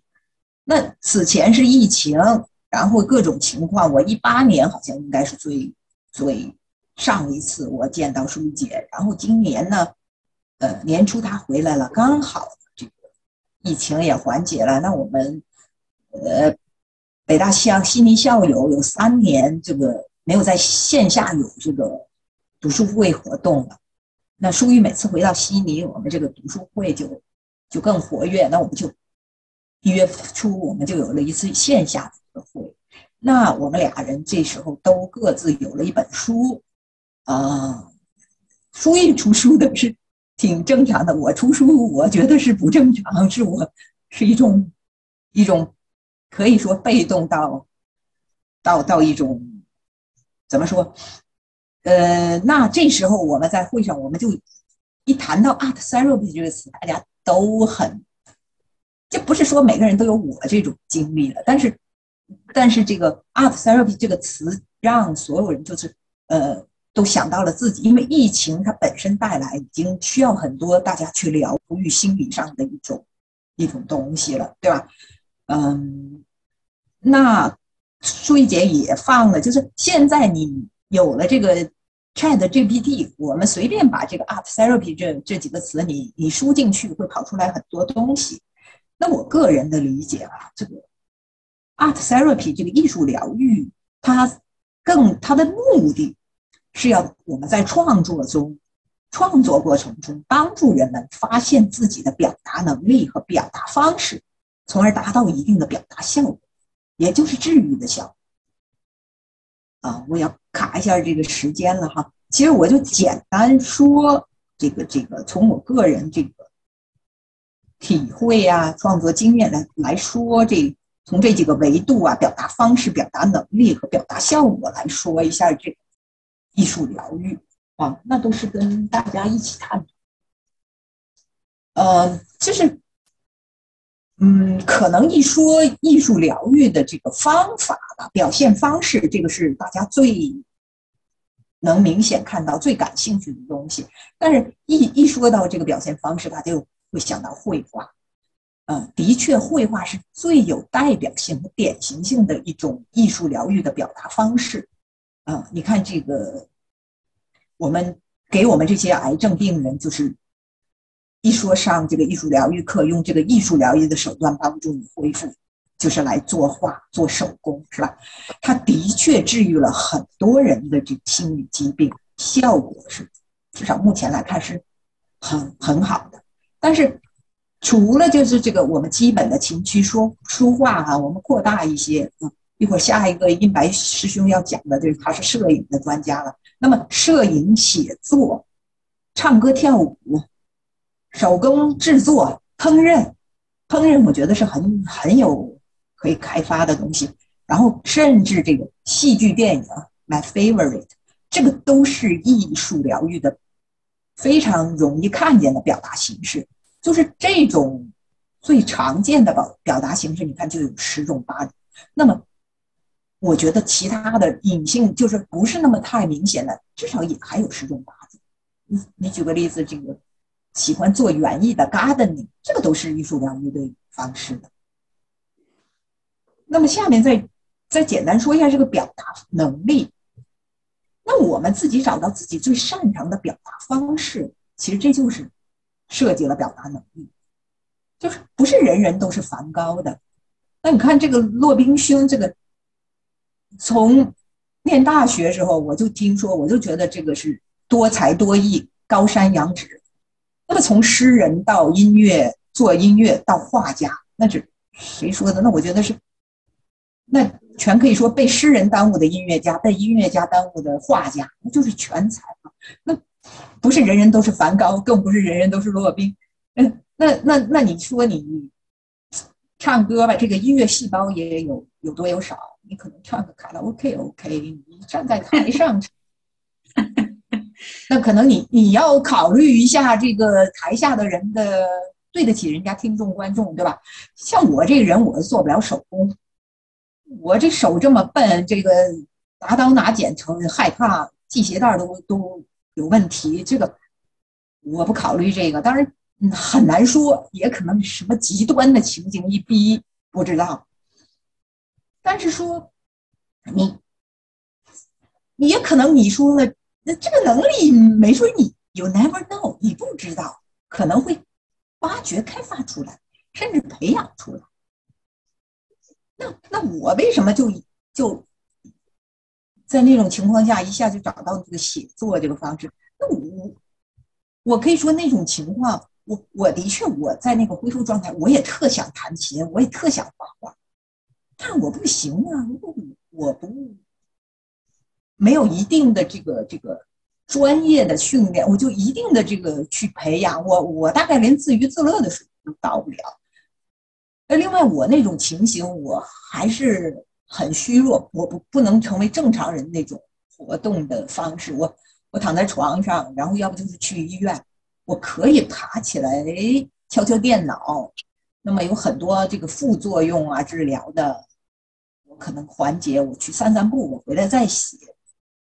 那我 OK，那我就就这样找到我的方式。那我觉得我。是释放了我自己，是舒舒缓了那那那四个月，让我 focus 一件事，然后我也觉得我能给别人一个一个一个好的这个，给人家能有点作用。那最后我是觉得这个艺术这个疗愈，它肯定是有要有一个表达效果的。不管你是完成了一幅画，你还是出版了一本新书。那这都会给人带来前所未有的成就感，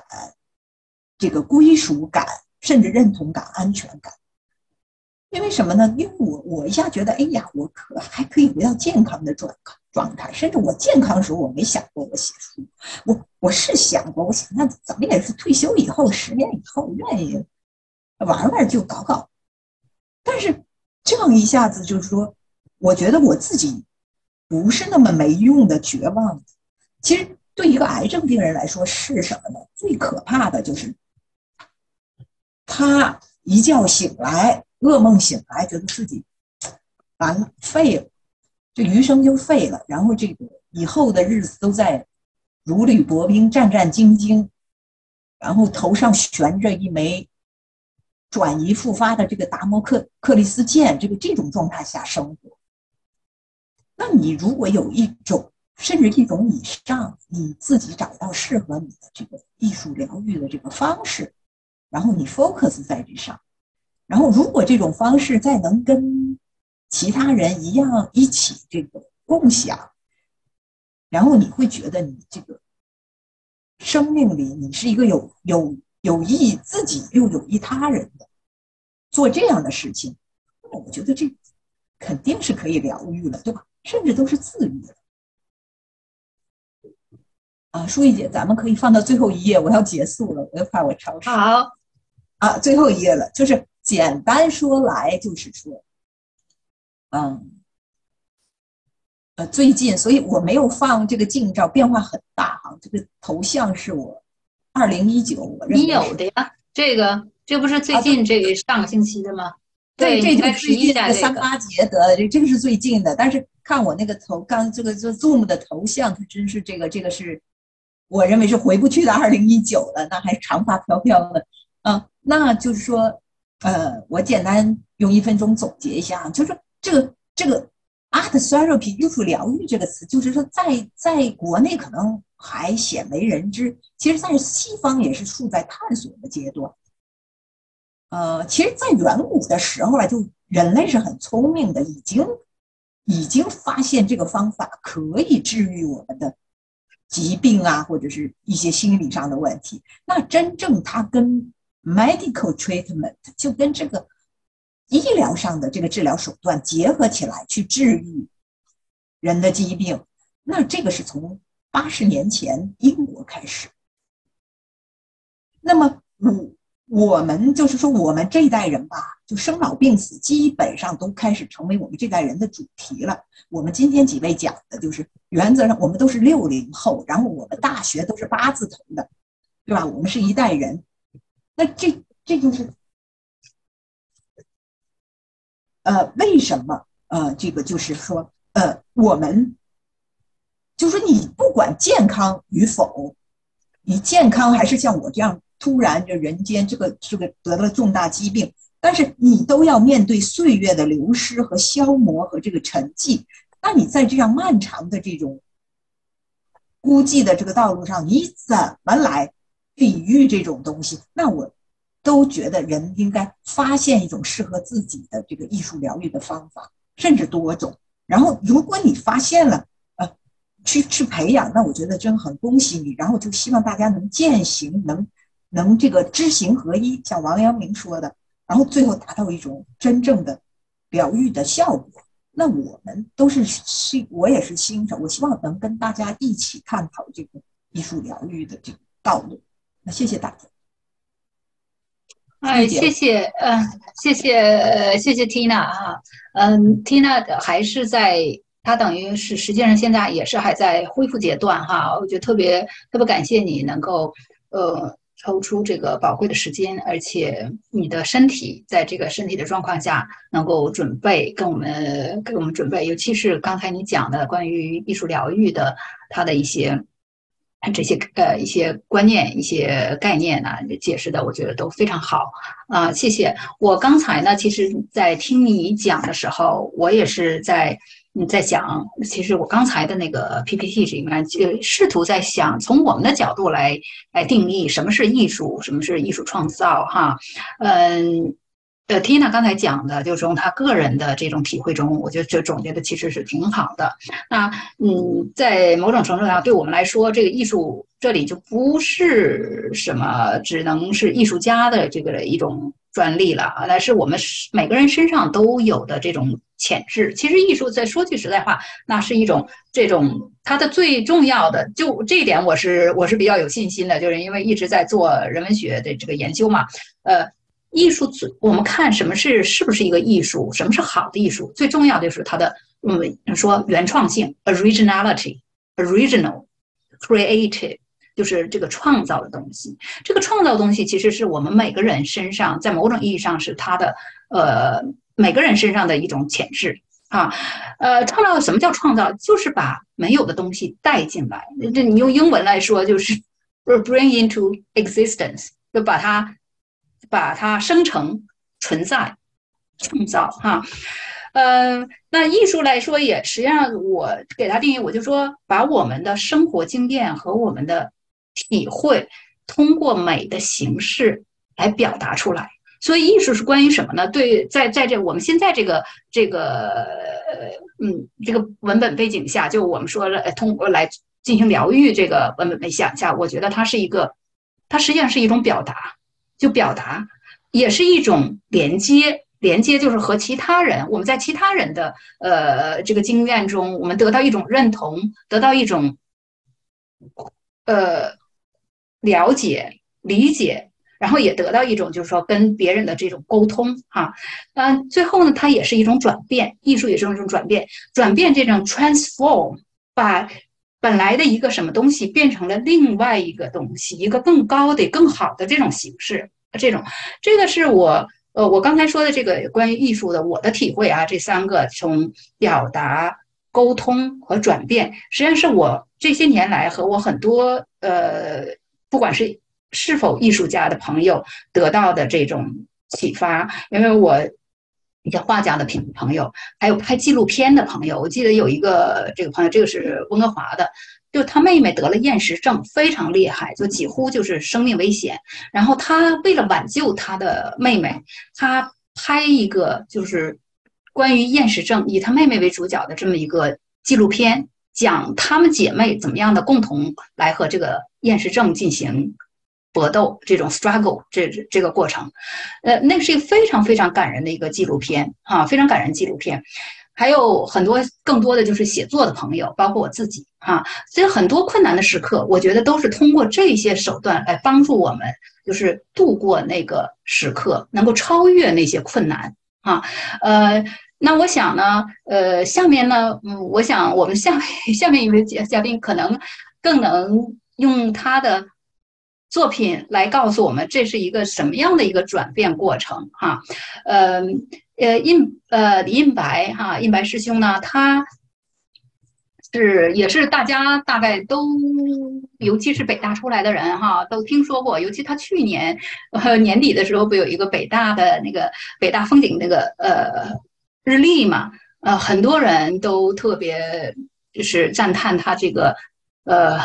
美的这个摄影艺术，而且这么很多很多年了，这也是很多年他一直坚持的这个哈。呃，和英白最早是学经济的，是吧？你经济系的八二级的，你看他给我的这个介绍嘛，我也是，我也其实也是认识他，也就是这几年这两年才认识的哈。啊，他是八十年代八二年呃八十年代毕业北大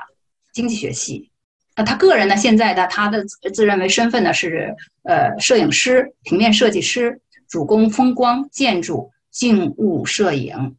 而且他这个这个。以非凡的艺术创造力拍摄和制作了大量唯美的黑白摄影作品。这个刚才可能你们都每个人几乎可能都都见过、接触过他的作品。呃，除了刚才我们说的那个惠特曼的那个那呃那本书的呃一些用他的他作品做做 illustration 的。然后现在呢？呃，而且印白师兄他自己本身也是一个翻译翻译者哈，他也是一个应该说是诗人，所以他才敢翻译这个嗯呃这个《草叶集全集》。他现在正在为呃呃楚东南先生，人们我们知道以前那个楚东南先生那个翻译的哈，补充翻译惠特曼的《草叶集全集》，而且这本书将由人民文学出版社出版，这里面呢也配有几十幅哦。他为此书特意拍摄的美国风光插图，我因为和他在朋友圈里是那个那个朋友嘛，我有的时候看到就是他各种各样的，除了在欧洲的、美国的这些风光呃风光照片，哎呀，都每一个每一个都是我觉着呃呃都是特别特别唯美绝伦的那种那那种呃那种照片，嗯，那他最能够打动我的在。某些程度上是因为他拍的那些北大燕园的照片，可能大家也都是呃，也因为这个可能是对对印白呃呃很有记忆的。但是我知道，我虽然对他了解有限，我到现在还没见过他哈，咱们俩还没见过面。但是我经常在你的朋友圈里，我知道印白师兄其实也是一个非常关心时事的，非常有正义感，而且不但于表达他的愤怒。和不平的一个北大人，在这一点上，我我想其他的如果和他分享朋友圈的话，可能知道这一点的。呃，所以呢，在某种程度上，我一直在在想哈，他的那些非常安静、非常唯美的、有质感的那些艺术摄影，这个刚才我说这个安静质感哈，这些。这是有名的这个艺术评论家立宪亭给他的这个定语，大家可能也不会也对这呃这些定定语知道它是指什么哈。他的那些非常唯美的这些照片，尤其是我们看到那些北大燕园的那些照片，和和他的那些内心，刚才我说的，他时时其实有的时候是处在一种非常对周围的环境其实感觉到很愤怒的，呃很。在某种很可很可能很无助，因为有些事情我们真是没有办法改变的。和这个东西，他们之间是一种什么关系呢？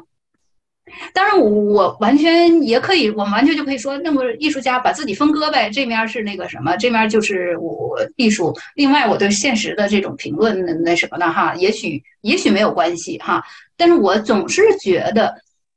在某种程度上，我觉得隐隐是有一种关系的。啊，这种关系呢，我还是想听一白自己来跟我们讲，好不好？呃，下面呢，就有请我们的最后一位嘉宾，呃，李英白来跟我们分享他的艺术创造的经验，好吧？欢迎哈。好，谢谢。呃，各位校友、同学，大家好啊。那么也非常感谢前面两位。呃，洛宾和缇娜的分享啊，给了我非常大的启发。为什么？呃，书玉说让我排在第几？我说最好排在最后啊，因为我需要大家的这个呃这个激发啊，就是我谈的事情。呃，也是特别感谢舒玉啊，我对舒玉呢，应当说是呃高山仰止啊啊，因为 我那个跟舒玉没有从来没见过，但是我非常。呃，敬佩呃，我这个小师妹吧，应该是，呃，我认识舒玉呢，居然是，呃，也不是在网上啊，是在一本我最喜欢的国内的一本那个杂志。这本杂志呢，我从它创刊一直到现在啊，一直在坚持阅读啊，包括我在国外的时候，我都在阅读这本杂志啊。这就是那个三联出版社出的那本读书的杂志啊，叫《读书的杂志》。那么我居然在前几年呢，有一本那个读书的这个杂志上呢，呃，开篇啊，第一篇就看到了一篇介绍书玉的文章，啊，当时呢，我知道书玉呢，他是一个呃有北大毕业的背景，我就想一直找到 这个叫书玉的人啊。后来呢，我就呃从咱们校友网啊，就群里面啊，我就碰到书玉了啊，就特别。荣幸啊，那今天也特别感谢。那么今天呢，这个谈这个艺术呢，呃，我不，我不，我我我真的不敢说我自己是一个艺术家啊。如果你是一个，我认为啊，如果你是一个足够敏感、足够正义的人，你现在活在这个世界上，你一定非常抑郁，否则你就不够敏感啊。那么。恰巧呢，我觉得我多少有一些这个敏感的这个特质啊，包括身体上啊、精神上，呃，相对来说都比较敏感。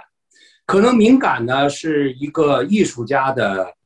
呃，一个前提啊。如果你不够敏感的话呢，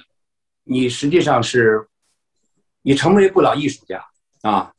呃，但是敏感呢又会给你带来很多麻烦啊。首先呢，你会比别人更加多愁善感啊。所以由敏感给你造成的问题，你还必须得通过，这就是为什么你要通过艺术的表达去解决你的问题。因此呢，这个艺术呢，它本身就是艺术家从事艺术活动，它本身就是一种自我疗愈的方式，因为它过于敏感，他把那些世间的美好和丑恶都无限的放大在自己的灵魂里。那他为了治愈这个矛盾啊，他面对的这个世界，他为了治愈这个矛盾，他必须要从事艺术活动，啊，那么疫情这几年呢，啊，我呢，幸亏呢，呃，也是被我自己啊，呃，我把这个过程呢比喻成是上帝呢给我顺下来一根绳子，我却顺着它爬上了天堂啊。就是我在疫情期间呢这一段时间呢，我是一直在翻译惠特曼的《草叶集》啊，我是给这个呃楚图南先生补译他的《草叶集》，他大概翻译了《草叶集》的百分之四十啊。那么这百分之六十呢，差不多我翻译完了以后有十六万三千字。那么这这这个翻译的过程呢，正好跟这个疫情同步，啊，所以呢，多少呢缓解了我在这一段时间里内心的这种啊这种啊呃幽暗啊，或者说是这种啊这种这种这种纠结啊。我我今天不想谈这个诗歌啊，也不想谈诗歌的翻译。我也甚至于不想谈我自己对自己的疗愈，我是想通过啊跟大家分享一些我在咱们学校啊，具体来说就是燕园啊，燕园呢，为什么叫燕园呢？啊，它不是说呃，它是呃，在北京的一个园子，因为北京古古代就是就是燕国。呃，这个所在的这个地方啊，呃，具体来说呢，因为它是燕京大学的校园，啊，燕京大学的校园，所以它才叫燕园啊。那么现在还有一些燕京大学的校友啊，他们在私下议论啊，说一九五二年院院系合并，北京大学进入了我们的校园啊，在他们的。语境里面有一句话啊，我们听起来很刺激，但是我必须把这个话带给大家啊。他们认为北大进入了燕园啊，就是用一个成语来形容，就是鸠占鹊巢啊。大家可以回可以回味一下他们的这个这种愤懑啊和这个和这个抱怨啊，嗯。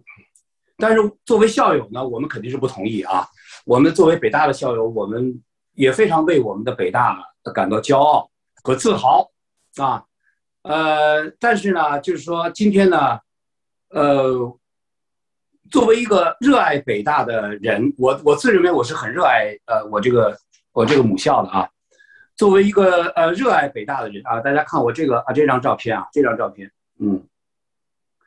这张照片呢，现在呢被很多咱们的校友啊，呃，作为他们这个呃微信的这个头像啊，有的呢这个一组织活动啊，甭管是呃国内的还是海外的校友，都会管我要这张照片啊，作为他们这个活动的啊背景，有的是喷绘，有的是这个大型的 LED 的显示啊。啊，这张呢可以说是作为咱们北大的，呃，校园的一张非常有代表的啊，我自己也很为之感到呃骄傲的一张照片啊。这大概是，呃，五六年以前啊，呃，一个偶然的机会啊拍到的啊。呃，首首先我必须得说，我是非常爱咱们的学校，而且我也非常热爱我们的校友啊。呃，我刚才说了啊，舒玉啊，呃，骆冰啊。Tina 啊，都是非常优秀啊！而且我刚才发现，好像 Tina 那个她那个刚才她的那个那个头像一直在闪啊！我发现好像她应该是一个美女啊，因为我看到那个 PPT 里面那个啊，呃，就是我们北大的这些校友就足以让我热爱这个学校啊！但是今天呢，我要谈的这个疗愈呢，不是艺术给我自己的疗愈，我要谈的是我在拍摄。北大的过程中，我作为一个摄影师，我给北大的疗愈，我觉得这个学校需要疗愈。啊，如果这个学校不需要疗愈的话，啊，为什么前几天会有一个邪恶的，啊，一个裹着头巾的人成了我们北大的名誉教授呢？啊，好了，那我别的不说了，那个这样，苏玉，你把这个，呃，你把我这个啊，就放那个。呃，play 一下啊，就放他的那个演示的模式啊，嗯，你看这个吧，哈，可以吗？啊，你再你你再点击一下，你再点击一下现在可以了吗？好，可以了，可以了。现在啊，嗯这是我呃我做的一个 PPT 啊。那么刚才我给大家呃呃，好像他卡卡壳了是吧？卡壳了吗？不是，我看看啊我我们看卡壳了，你你那儿看没有？你再你再你再退出一下，你再退出一下，你再这样这样可以了吧？又出现了，对不对？卡壳了，它卡到了一个，好了吗？那我这儿为什么没好啊？我我再看一下，没有动。嗯，现在有动吗？我这边看到的都在动，哎，啊没问题有吗。我们看没问题退出。再进，再再来，再来。他们看没问题，你再看一啊看，呃，我这没有了，我这完全黑黑屏了。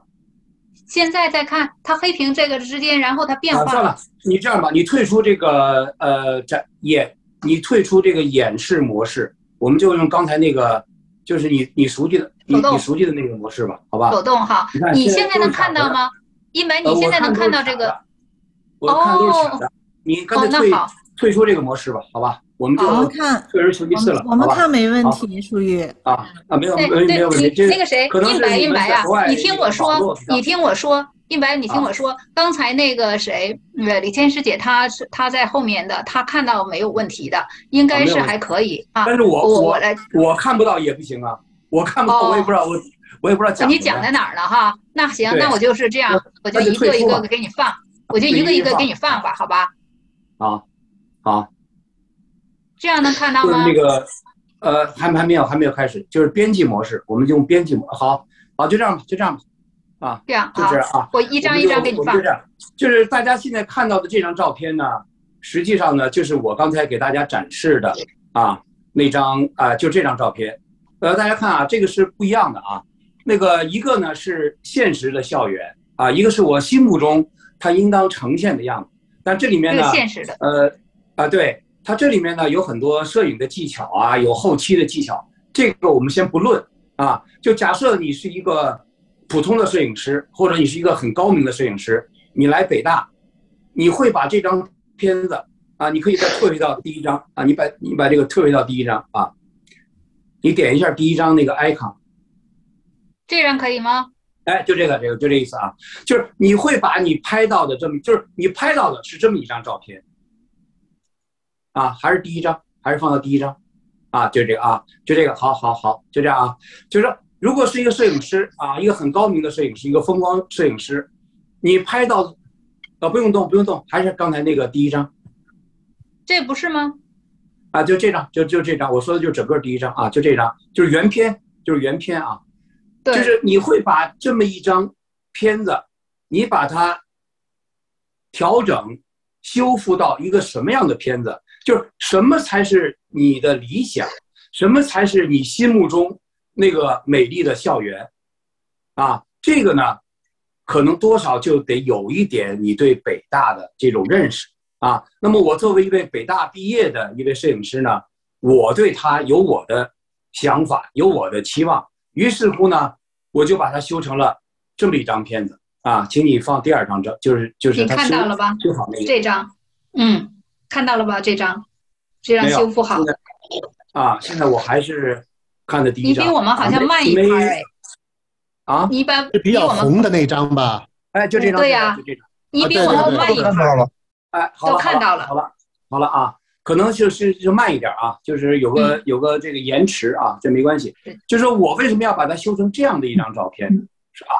这个很难说，你知道吧？就是我在呃给我的学生讲授摄影的时候，我甚至于我甚至于都不能跟他讲我为什么要把它修成这样，我就是一种感觉，或者就是我这么多年来，我从一九八二年进入北大到现在，我对他的一个理想状态的这么一种理想的呃描述，应该是这样的色调啊，这样的构图啊，这样的恬静啊。大家看啊，我在照这张片子的时候，呃，我我还很幸运啊，那个呃，居然这个水面啊，呃，游了几只鸭子过来啊，大家可能可以可以看到这个啊，看到三只这个啊啊，这个鸭子呢，我当时拍的时候并没有注意到它们啊，呃，这个就是呃一呃，这就是这个摄影师的一种一种一种这个一种 luck 啊，就是这种东西呢，你可能是可遇不可求，而且呢，就是我居然没在没有注意到他们的时候，他们游到了我最需要的那个位置，我把它拍下来啊，这是非常幸运的啊。我们就讲吧，我们往下走吧，时间也也比较紧的啊。下一张，哦，我怎么又卡卡住了？不好意思哈，这张。那你就点那个三就行。对，看到了，你看到了。这其他的人已经能看到了。这个你那个呃，一百十一，你那个可能稍微慢一点哈。你就你这个是你的原图，好像是。对，这是我原图，我就啊，请大家看这个原图啊。那么，那么这个原图大家看啊，这个实际上就是那个未名湖那个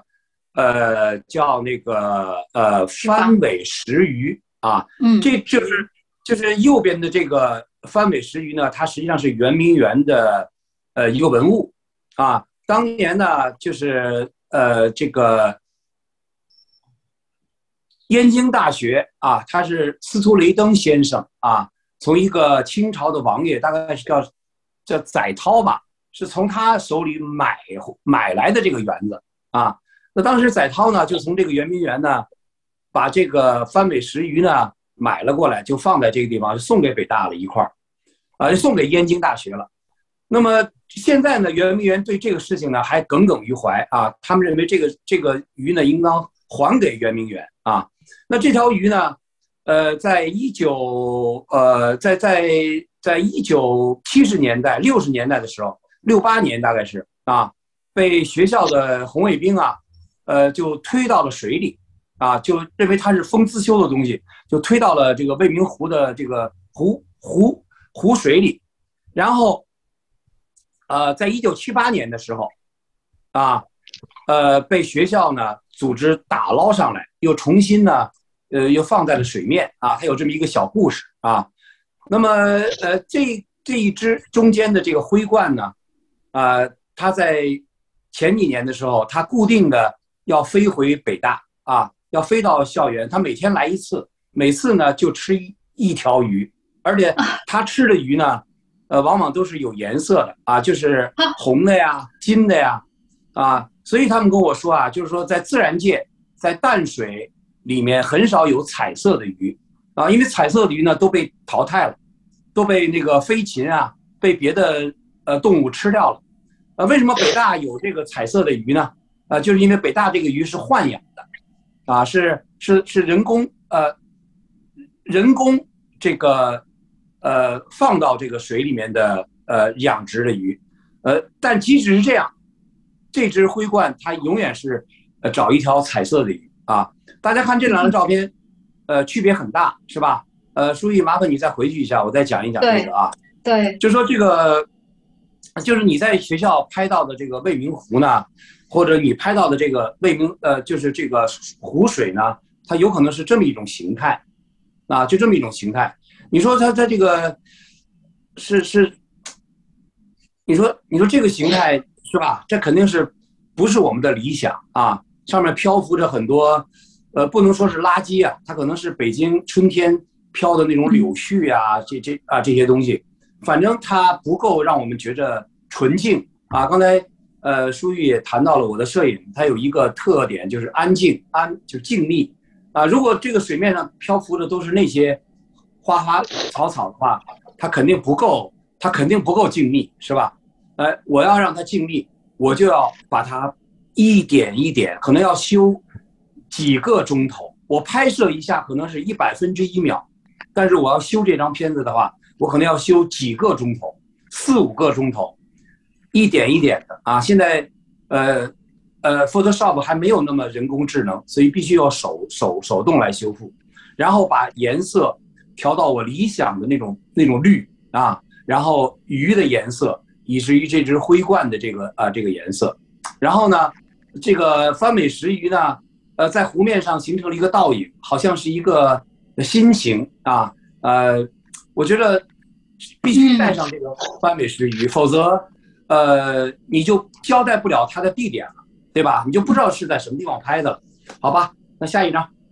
好，太漂亮了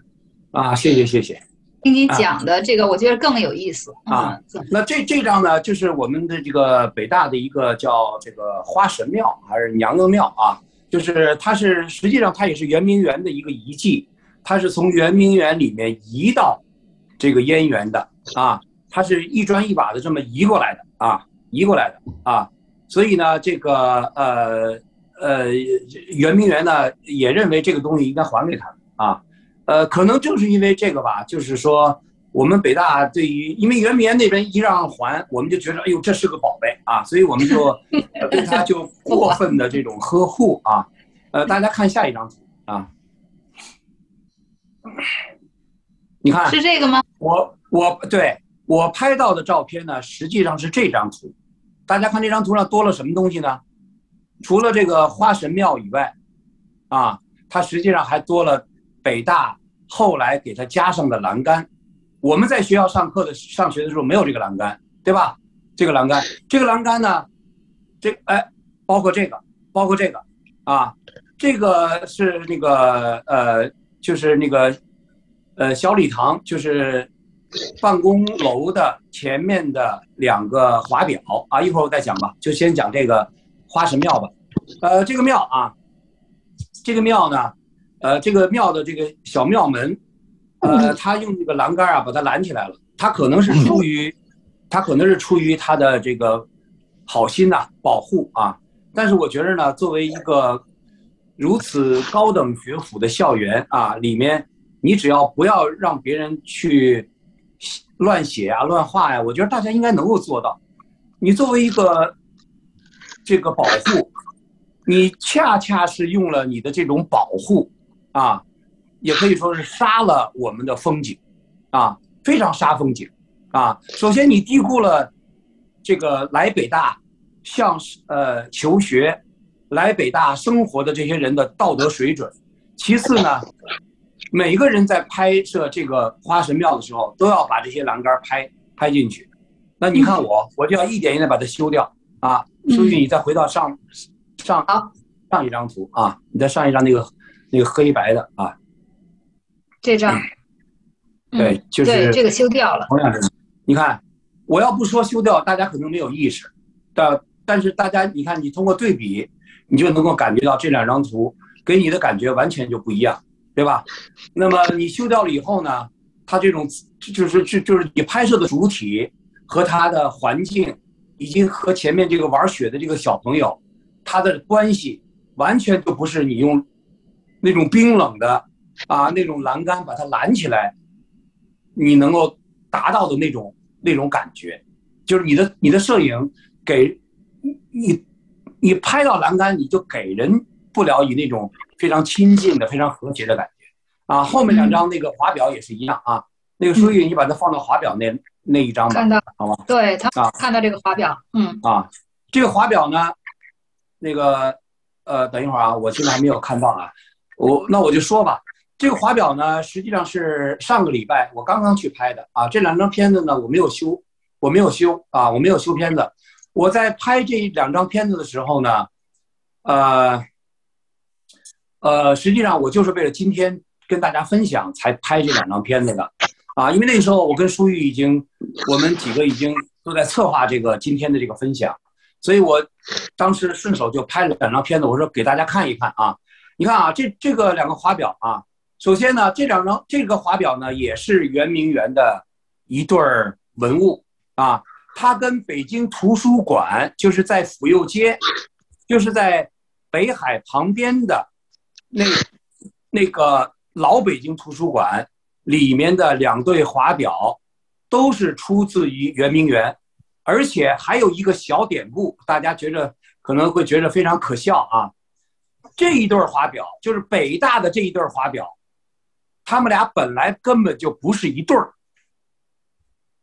啊，图北那个首首都图书馆北首都图书馆的那一对儿也不是一对儿。这个四个华表在他们被拉到燕园和拉到这个首首图的时候，他们被错点鸳鸯，也就是说，这个华表的一只和首图的那一只，那应该是一对儿，而。首图的另外一只和咱们另外一只应该是一对儿啊，这跟大家讲一个小典故啊。然后大家注意啊，这个华表在我们上学的时候，在八十年代的时候就是华表，立在草坪上，嗯没有周围的那个白汉白玉的那个栏杆。嗯这个汉白玉的栏杆本身就是狗尾续貂，因为它的材质、它的颜色、它的做工远远赶不上当时皇家园林的这一对华表。你近处看那些细节，你就能看出来了。我用狗尾续貂是一点不过分的。嗯但即便是这样，即便是这样，我们也能容忍。但是后来啊，就在近几近十十来年，北大又给他加上了冰冷的铁栏杆。我不知道他是怎么想的，我不知道他是怎么想的。他是提醒人们进去摸一摸这个华表吗？原来也没有人进去摸这个华表啊，也没有人在华表上刻刻东西啊。这是北大呀，这是北大的校园呐，他们怎么这么会低估这些学生和老师们呢？他们怎么这么会低估来北大参观的，来这儿有点像这个朝拜天庭一样来这儿膜拜的这些游客们的道德水平呢？他们怎么会这么肆意的去污染这个画面呢？好了。所以我们往往下走。啊，嗯，好了，这个能看到吗？就是叫拆掉的是建筑，留下的是情怀，这也是北大的某一个楼，对。看到了。这个呢嗯，就是我们心，我们心，这就是我们所有这个男生心中的圣殿啊，就是我们的呃学老学生宿舍，而且这个学生宿舍呢是三十一楼，我不知道今天在座的各位有没有以前住过三十一楼的呃美女们啊？我我我估计应该是有啊。那么这座楼在要拆还没有拆的时候啊，要拆还没有拆的时候，我就呼吁啊，我作为校友，我就呼吁北大，我说能不能你们拆完了这个楼以后，你们留一堵墙，然后把这堵墙。把这把这堵墙放在一个基座上，让它变成一个有点像雕塑一样的一种展示。然后你告诉人们，这是一九五二年我们北大那个时候的呃老老宿舍啊。哎，大家看啊，这也是这也是三十一楼，这是三十一楼的东北角啊，东北角。呃，再往右手走呢，就是学武食堂那个位置；再往左手走呢，就到了三十一楼的正门啊。这个呃还有下一张啊，所以还有下一张。啊嗯，还有下一张。这是里面楼梯，啊，这里面这是外面，还有下一张，还有下一张啊，里面。啊，里面啊，里里面这张大家看了可能就更有感觉了啊，尤其是住过三十一楼，呃，还有那个我们这里面有好几个好几个女生，呃，好几个女生。刚才我看到在 chat 里面都说她们是三十一楼的，嗯，对对对，十十号，啊，十号图片，点十，哎，这点是十号，现在就是十对号，三一这个呢。就是你进入三十一楼以后，你往右手走，它左右各有两个楼梯。我这个呢是往右手的这个楼梯啊，这是我拍的。那么现在这三幅照片呢，我把它送给今天啊所有住住过三十一楼的呃女神们啊，我把它送给你们，因为什么呢？因为她们已经不复存在了。对，你的对面就是二十八楼，二十八楼就是我住的那个楼哈。你的对就是就是这个楼已经不复存在了，啊，后来呢，这个北大也没有也没有听也没有听取我的这个建议，愣是把它拆了，而且把所有的砖呢，就作为垃圾就扔掉了。我呢，我就跟那个校友会啊，当时这个张向英老师，张向英老师呢是我们现任的校长，啊，龚校长的夫人啊，呃，张向英老师呢是八四法律的，啊，呃，她的老公呢是呃龚校长，是现任的北大校长。当时呢，他是在校友会主事儿，我呢就通过他，就抢救了大概五百块，五百五五百块，三十一楼的楼砖，我把它做成了一个纪念品啊。这个纪念品呢，可能现在还有一些库存啊。我今天跟大家提这个事儿呢，呃，不是让大家去买，就是大家知道啊，就是三十一楼还有这么一点点念想。除了我的照片以外，还有一些楼砖啊，藏在这个校友会的仓库里啊。好了，啊，我们往下看吧。嗯，我是关系七七级的李彤，我们保我们班同学保留了几十块这个三十二楼的砖，太好了，太好了，太好了。我现在我现在得赶快回到，我这一激动，结果把 把你那个什么给往往下往下走，往下走，在这里能看到这个吗？呃，哎，要不然那个书玉你就放这个也行，你这不是 PPT 吧？啊，这个你就放那三角地吧。现在就是这个三角地儿，你用你用用这个大礼堂。你用你用你用这个吧。啊，这个呢，就是我为大家呃拍摄的。我们当时我们应该说是我们这个心灵的呃故园或者心灵的一个起点吧，就是我们那个三角地啊。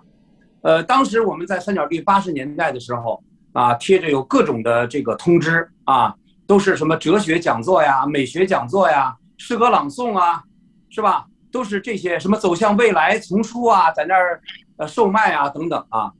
呃，但是呢，现在呢，不仅这个没有这样的场景了，而且三角地也不复存在。我不知道这个这个学校他们当时在在这个呃改造呃校园的时候，他们怎么想的？他们怎么能够？啊，就这些学校的这些这些部门啊，他们怎么能够就这么轻易的就把我们几代啊北大人心灵的啊啊这种这种啊这种 这种怎么说呢？就是这个热点中的热点啊，就这个地方，就这个啊，就这个啊，就这张啊，我实在是拍不下来了，因为没有了，没有了，嗯嗯啊。呃，以至于呢，我们有一位那个师妹啊，八七呃日语的啊师妹啊，叫李莹的，她呢，在这个大讲堂里，她捐赠了呃一笔钱啊，她把大讲堂的一个多功能厅给改造了，然后他把多功能厅改造成一个全部是由三角形组成的这么一个装修的这么一个风格，他说我。心里永远想的就是三角地啊啊！可惜今天我忘了把他那张图拿上来分享了。呃，我那个日历里面有啊，到时候我一会儿给大家看一眼啊。好了，嗯，那个那就下一张吧。下一张是这个石鱼的吗？十二，对，二，对，就是石鱼和那个塔和白牙塔。嗯，好，大家看啊，大家看这张照片啊，这张照片我照它是是是有是有我的目的的啊。当然了，北大的这些，呃，心存善念的啊，这些校工，他们可能是为了保护这条鱼，对吧？但是呢，我觉得这个可能正好是一个象征啊，象征着我们的思想、我们的学术、我们的在校园内的生活是受到了某种的禁锢。我想这是太好的一个呃一个镜头了啊！你平时你还拍不到。啊，只有在这个，呃，湖面上冻冰的时候，他怕游人，呃，接触到这个翻尾石鱼，他就用一个罩子把它罩起来。啊，海阔凭鱼跃，天高任鸟飞。未名湖不是个海洋吗？对吧？好了，我就不多说了。那那那个最后我们回到以你这张，你对最后以印白师兄的这个他。经过他来创造，在我看来，这个就是一个创造的过程。这个创造的过程就是说，你不接受现实，你没有办法接受现实的过程中，你把你自己心中的那种理想，你认为的理想的状况，然后给它表现出来，就是你对现实的改造。我觉得这个才是艺术的最高的。就是说，艺术不可能仅仅是模仿，像我们来说这种现实主义的那种模仿的东西，那没有什么，我们就去看现实就好了，我们就去接受现实就好了。而艺术正是通过对现实的改造、对现实的再创造，告诉我们，我们希望我们的世界会是什么样子的，对吗？那，这一点。就正好是你刚才说的，你为什么？我我也特别感谢这个应白师兄，因为在这之前呢，我没有，呃，我真不知道他要讲些什么，我只是简单的把我的主题说了，然后应白师兄说我会想一想，我那个用我的摄影作品，我只知道这一些，但是你刚才讲的这些，真是太感人了，特别特别感。虽然我不是住在三十一楼，但是我看到好几个三十一楼的呃朋友，呃，这个校友都在那里，就是说他们也希望能够留住你的那那几张照片。呃，我回头呢，我我会在就是在我们北大的就是咱们这几个咱们这几个平台，呃，把你这个照片，如果你不反对的话，把这几张照片传给他们，就是说大家可以到时候可以在在那些平台里把这个照片呃拿到哈。呃，除了这一个之外呢，另外我就觉得您说的特别好的就是关于这个艺术和现实之间的关系。为什么我们需要艺术？当我们没有办法接受现实，或我们对现实呃感觉到非常的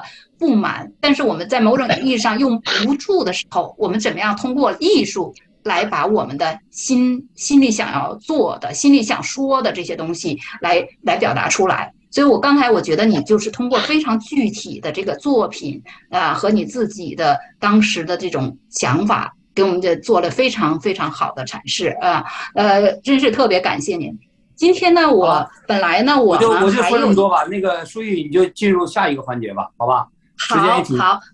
行，谢谢谢谢。那我们现在呢，就是本来我是 计划着说，我们有有个互动环节，就是他们这几位嘉宾和我来，我们会呃讨论一些问题。但是我觉得刚才呢，实际上咱们在这个过程中呢，已经做了这些呃呃，在某种程度上一些互动，呃，而且我们时间呢现在也不早了，呃，在美东的话都已经快。快十二点了哈，快十一点多了，所以我想呢，我们就现在就直接切入这个呃最后的这个呃和呃听众互动的，就是 Q&A，就是呃问答部分，呃听听众互动部分，呃呃李倩师姐，你能够把呃这个大家的那个麦克风打开吗？这样的话，呃呃，如果有人想要问问题，就可以直接直接问问题，我们就可以不用这个省去这个在 chat box 来写这个麻烦了，直接来。您要是有问题的话，请举手，然后用那个举手功能，然后呢，我们就让您来讲，你就可以把你的麦克风直接对着麦克风来讲，好不好？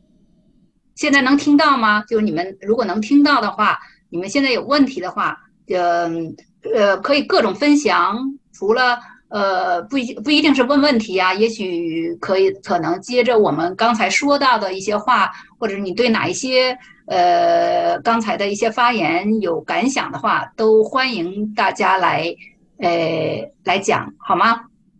大家可以自己把麦克风打开。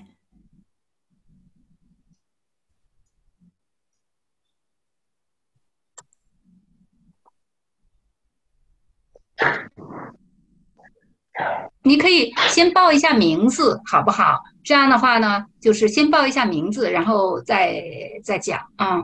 那有一点我想要告诉大家，就是我们这个呃这个讲座呢是书香阁帮做的，然后呢大家都有。呃，我们一一般的做法是每一次讲座都要录下来，录下来，然后呢放在在国外呢放在 YouTube 上面，在国内呢这个哔哩哔哩就是 B 站上面哈。所以你如果要是那个什么的话呢，你要发言的话呢，呃，你有可能您的这个就不是有可能，就是您的这个是录下来的，会放在呃放在公共空间的，呃，请您记呃记住这个事情哈。嗯，好，我看到了大洋，大洋你来讲，Max 杨。听到了吗，大洋？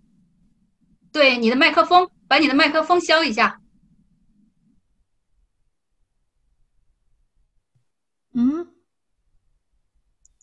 啊，ask to unmute。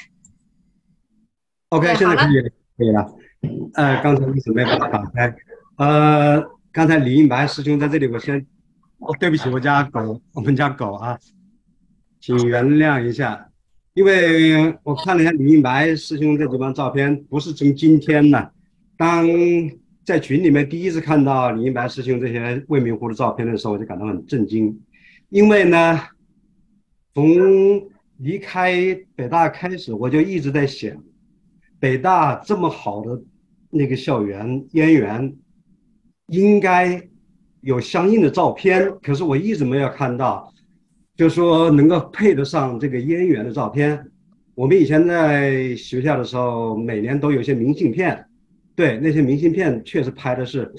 非常的那个明丽，非常绚丽。可是我们玩过这个单反相机的人都知道，明信片是什么意思？明信片就是说这个照片是没有任何内涵和深度的一个东西。那么我一直期待有一种燕园的这样的照片。这次啊，也不是这一次，在去年的时候，我看到应白师兄这个照片，这就是我心中心目当中想要的照片。实际上呢，在大学的时候，我也曾经在大学里面校园里面拍了不少照片。那时候你说三角地，三角地拍的一些呃发的一些广告当中，有很多就是我发的广告。什么广告呢？就是星期天未名湖边给大家拍照，拍照呢，拍完以后我洗好以后去我的宿舍取照片。所以在未名湖边，我是拿着照相机在那里，每一个星期天差不多都都在那转悠着的。对，所以今天这个讲座我亲。听到李一白师兄亲口讲述这些故事，我非常非常的感慨，也非常非常的感谢，非常非常的震惊。那么还有一点跟李一白师兄比较共通的地方，就是对燕然燕园的认对燕京大学和我们作为北大人对燕京大学所一种那个一种愧疚的地方，我们所欠他们的地方，这些在我们。在学校的时候，我们并不知道，我们完全不知道燕园跟燕京大学有什么样的关系，我们不知道北大跟呃燕京大学的关系。这点在一直到我们三十年大庆大聚的时候，我们我才去呃了解了一下这这些方面的知识，然后我就深深觉得我们北大在这个方面做的是非常不够，可能百年以后，在千年以后，这些事情会改变。这就是在燕园这个事情上，我跟你白师兄有不同的一个地方。呃，就说这一点吧，谢谢。谢谢啊，谢谢大洋分享。大洋呢是是我们八四级的呃校友，他呢在温哥华，我所以我也稍微了解他一些。他的他也是以室外户外摄影，呃，在我们那边很有名，尤其是南呃呃北极光。北极光的摄影也是非常美的，精美绝绝伦的。我自己还保存了几几幅呢啊，呃，对，很高兴啊，很高兴你来参加我们的讨论。呃，下面一位呢是呃，应该是李。注意，既然你提到的话，我就再讲两句，就说爱好摄影，但是我跟李一白师兄是不一样的地方，他是一种。艺术性的摄影，所以他对摄影的那个了解比我要深得多。我所谓的摄影，我无非是拿相机去记录这些。你看，我刚刚把这后面的照片照片背景换成我拍的一张激光照片，我记录的是这些天象和自然当中比较罕见的东西，但是我。不去，我没有办法，没有没有能力去发掘它当中的这个艺术性的内涵，所以，嗯，这大自然本身的那个艺术美，你给它 capture 了，给它捕获了，我觉得这个也是很了不起的哈。我们做，我们就是看到你那个那你的那些你的那些照片，真是感觉也是本身就是为这个自然的美，自然本身的美哈。这个当然是和和一梅用他心中的那种。用他心中的美来来给燕园留影，是是两种不同的情况哈。呃，下面我们还有一位李大兴，这是呃李大兴师兄吗？是是你吗？呃，是的。哎，那太好了，您来，欢迎欢迎。呃，下面轮到您，您来您来呃您来讲。好，那个谢谢大家，我是八零呃历史系八零级李大兴。啊，那个今天的讲座首先非常精彩，呃，我非常遗憾的是呢，这个讲座一开始啊，这个舒玉师妹的这个上限一百人就达到了，我知道这个 Tina 在讲的时候才能够进来，好，所以没有 miss miss 掉这个洛洛冰的这个这个，对，特别遗憾，因为因为洛宾呢跟我早就连了微信啊，洛宾师弟，然后我听过他好好多首歌啊，一直想听听他讲，结果今天没有听成，不过后面二位真的是。讲的很感人，也很精彩啊。首先呢，我我特别赞成舒玉呃讲的，就是说关于这个艺术的原创性。那么我也想说呢，就是说其实每个人不管他呃。对于文学、对于艺术、对于人生啊，有什么样的理解？当我们渐渐老去的时候啊，我非常觉得我们这作为我们这一代八零呃八零八十年代的北大校友哈，也是一种历史责任，记录下自己的生活，只要是真实就是有价值的，只要是个人的就是有价值的。我们的个人生活是我们的生命的一部分，也是我们所经历的时代的历史的一部分。呃，这是首先我对 Tina 这个师妹的一个怎么说呢？一个感受。那么大家都跟我一样，这个印白师弟也是和我早就连着微信。然后呢，我记得我们在北京的某次校友的聚会上，曾经有过一次匆匆的见面，但是可能就打了个招呼。但是他的微信的朋友圈，呃，和他的这个这个这个作品啊，我呢，呃，偶尔也会就是说呃看一下。那么他刚才给我讲的这些话呢，让我非常的感动。第一就是三十一楼啊，当年，呃，我们都知道三十一楼是我们这个呃女生的楼，是我们这个男生都很向往的楼。我虽然在北大只待了半年，但是我去三十一楼的次数大概比我去其他任何一栋宿舍楼的次数都多啊。那么这中中间的故事，我今天就不在这里公开分享。可以分享。另外一点就是关于 演员。另外一点就是关于 关于燕园和这个北大哈，嗯，我呢跟刚才大洋不一样，我呢从小就知道，因为我我的母亲我妈妈她是燕京大学历史系，我是北大历史系。那么燕园和北大的关系是什么呢？就就是说，北大历史系的办公室是在静园二院，那个地方是什么地方呢？就是当年燕京大学静园就是当年燕京大学的女生宿舍。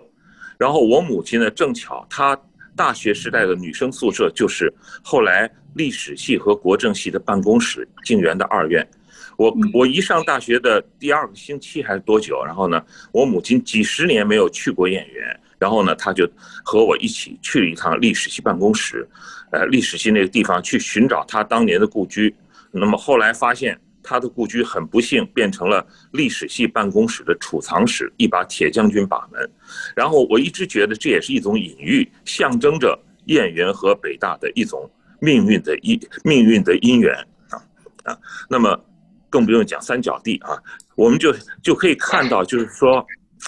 啊，我们不管是有意或者无意，我们所经历的历史正在消失之中。我有的时候和九零后。啊，和八零不用说九零后和八零后，有时候聊起我们少年时的经历，他们已经完全陌生与不能理解啊！而且这里边有的是我们的校友，我们在北大的这个美国的，比方说，我原来在芝加哥，芝加哥的校友会那边的时候呢，我们是老校友和呃年轻校友互动是非常积极的。但是呢，一谈起往事啊，一谈起八十年代末，就会发生很大的争执啊，或者说。发生一种代沟，发生一种理解的隔膜。我并不是说我们就，我并不觉得我们就更好啊，也不是说他们，因为他们也都非常的优秀啊。可以说我们北大的北大，我一直说嘛，北大的这个这个怎么说呢？啊，我一一般不对我们的这个历届的校领导予以任何评论啊。那么北大至少有一点啊，是就是说呢，这个在北大上。这个学生啊，北大学生一向都是全国最好的学生，而且也确确实实啊，很多人是非常优秀的。可是，在北大历史的断层、历史的隔膜已经形成，这是我们呃非常需要面对的一种现实。呃，这也是为什么，就是说我们每个人的生活，其实在这个时代，无论像 Tina 那样遇到个人的病痛，还是说就是说我们平常。啊，在工作中，在生活中啊，就算是非常顺遂，可是有的时候，就像印白讲的，想起我们所处的时代，有的时候我们会有一种很大的无力感，这种无力感，无力感总在发生。那么我一直说，当你面对一个世界的时候，你如何克服你自己内心中的这种悲哀和无力感呢？其实我觉得，文学和艺术，真正是平复我们内心的一种。你可以说是一个避难所，也可以说是一种方式，是你更加积极和有意义度过自己生命的方式啊！这就是我想呃今天向大家报告的刚才听的一点心得。谢谢舒玉，谢谢大家。嗯，谢谢谢你，谢谢李师兄。呃，李师兄也说实在的，他是我一直是非常非常敬佩的一个人，因为我记得我对诶黑胶唱片的黑胶唱片的启蒙就是李大兴呃师兄的一呃很早以前的一篇呃一篇小文，但是他应该我想在这里面呢，很多人大概也知道，他是一直不断的在写各种各样的关讨论艺术、讨论音乐。嗯，还有讨论历史的这些呃这些作作品哈，而且这些作品都写得非常非常棒啊，嗯，而且他自本身呢，我知道他以前也在芝加哥的时候也有呃做主持一系列的这种艺术讲座哈，呃，可能我是没有。呃，没有机会听到，但是我知道他很多，这这是很多朋友都受他的影响，而且是嗯读他的作品的，所以非常高兴您今天刚才跟我们分享的，尤其最后说到非常好，就是说艺术是帮在我们成在我们某些时刻困难的时刻，还有感觉到无力无助的时刻，可能是作为一种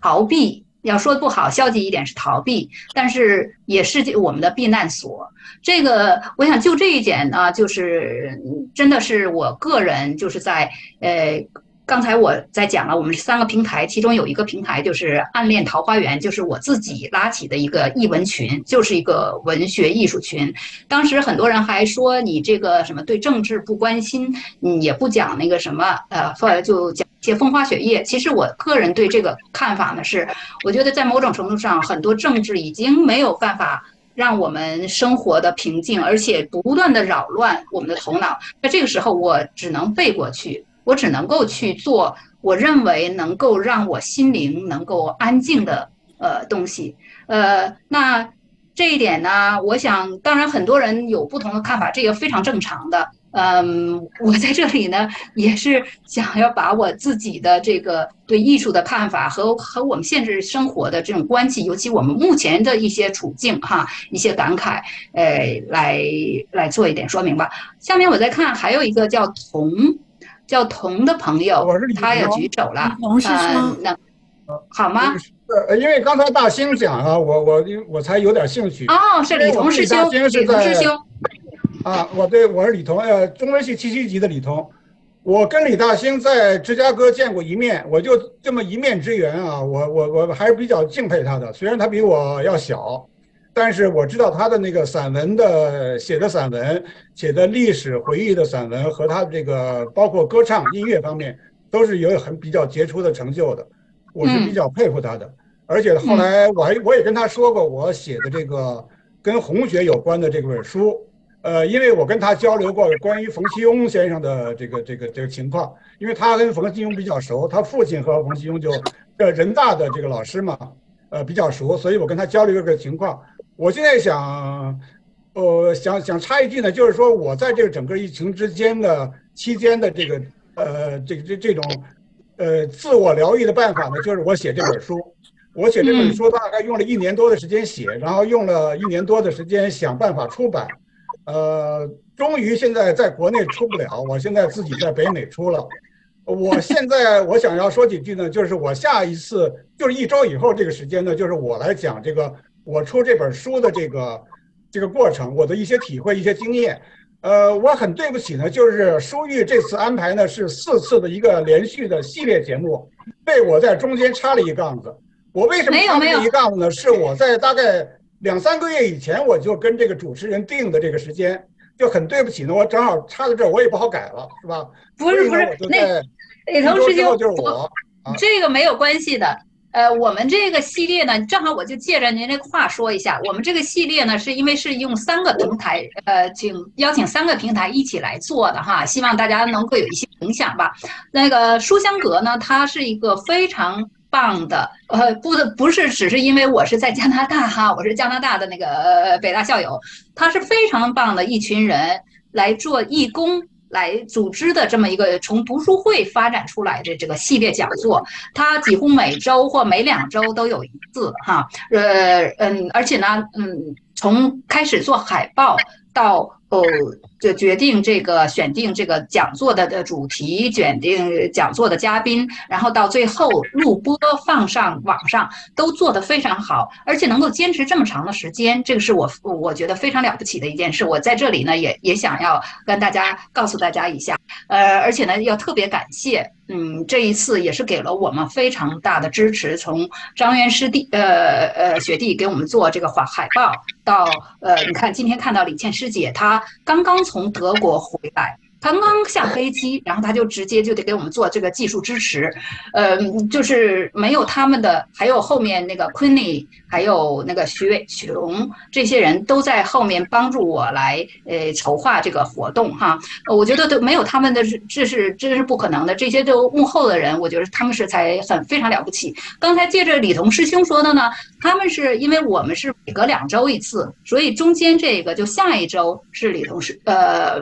师兄的那。这个呃，在北美出书这么一个讲座哈，如果大家有兴趣的话，呃，来听，和我们这个没有任何没有任何冲突，也没有什么的，是您您您太客气了，是是这样，您继续讲，还有其他的需要讲吗？呃，可能很多人一听说红学这就烦了，因为现在这红学已经不是什么好词儿，呃，比较有点过度了啊。我我其实我讲的讲的不是红学，我整个这本书写了七十万字。我讲的不是红学，我讲的是以红学为线索来讲这个现当代这些红学家们、这些知识分子他们的命运、他们的呃生活，呃他们的包括学术，呃和这个呃政治背景，包括时代背景的关系，红学和时代背景的关系和这些知识分子的命运，实际上讲的是这个问题。所以我这个书要在北美出，呃。我就是下下周呢，希望大兴和这个有兴趣的，呃，这校友们都来，也能够参加这个活动来听一听，还在这个同样的地方，同样听上去很有意思的，比较有特点的。现在红学的书也出了很多，但是我听听上去李同师呃师兄的这这本书也非常有特点的哈，而且呃是在北美出的，这个我们一定要支持。嗯，那还有其他啊，书玉我稍微。回应一下这个李从师兄啊，就回应两句。好，这个李嗯，就是我想想，刚才李从师兄自己其实讲的很清楚，他讲的不是红学，而是红学的历史。这个红学史是反映一个知识分子的命运。比方说，他为什么要进入红学啊？很多人进入红学，当年就是说，作为一个知识分子，在当时所处的时代，他呃不得已的一种逃避的方式。这是一个很重要的历史。还有就是说，红学呢，某种意义上跟鲁学一样啊，说的不客气，也算是一坑啊。这坑进去了以后呢，呃，我一直不知道，对于这些非常有才华啊、非常优秀的老一辈的知识分子来是是究竟是祸是福啊？是不是他们如果不从事红学，能有更大的成就？啊，这是我的一直的一个疑问。我呃，那个李呃李彤师兄的书，我稍微看过一点啊，真的写的非常好，我也向大家。呃，这个非常强力的推荐。对李彤师兄，我现在在上海，我我最近一直在国内工作，在上海啊。那么我还想补充一点，就是说，虽然我在上海又变得生活工作很忙碌，但是对于我说来，像今天这样的周末能够有这样一个讲座，或者像昨天早晨我自己坐在孤独的坐在办公室里面，然后写了一首诗，这些东西本身就是对我自己此时此刻人生的一种慰藉。谢谢大家。嗯，对。对，太好了！看来您找到一个知音了。您首先这个这个非常有有有说服力的一位知音，你看他对您的那个作品的那个理解，我觉得非常非常好。嗯嗯。首先，我我我在一周以后就又要去芝加哥啊，不是一超过一周，一到我讲这个，然后我就又要去芝加哥，还去我们上次见面那个地方的那个朋友家，这个可惜你不在了。很遗憾，我现在在洛杉矶和上海了。我而且替我问候他们啊，我一直很关注他们的情况，我也不敢去问，因为他们他们的病况我也不了解啊。身体不太好，我知道的，我知道。嗯，好，谢谢李同师兄。嗯，你们以后可以在这种虚拟空间可以见面呢，而且我觉得就像刚才那个呃大兴师兄讲的。这这些这些时刻啊，这种他一个人独处来写诗的时刻，或者是我们大家一起交流讲艺术对我们来意味什么的这种时刻，实际上是是非常非常重要的。其实即使是呃很短的，呃是我们在周末的有一点时间，可能呃好不容易挤出来的，但是这个是是我们心灵给我们自己心灵一个呼吸的空间的这么一个时刻，我觉得是非常重要的。呃，还有其他的朋友，我听众朋友我没有看到的吗？你们可以自己就把麦克风打开，然后来讲。有没有其他人还想要再回应一下，或者想说点什么的？有没有？呃，如果没有的话呢？现在已经差一刻，在就是美东时间就到子夜，呃呃那呃十二点了。所以呢，我也想就最后呢，嗯，就说两句呃总结。一个呢，就是说这一次我们这一次的这个讲座呢，是一个系列的讲座的第一期。下面这呃下面的就是两周以后啊，两周以后四月一号、二号的时候，呃，是有我们的第二期，叫在身体中通过在身体中疗愈。这个呢，主要是讲我们。怎么样通过一些身体的实践啊，舞蹈啊、瑜伽呀，还有这个正念冥想这些，来也是来改善我们的身心健康。其实“疗愈”这个词，它在很多很大的程度上，它是建立在这个身心灵，就身体 （physical），呃，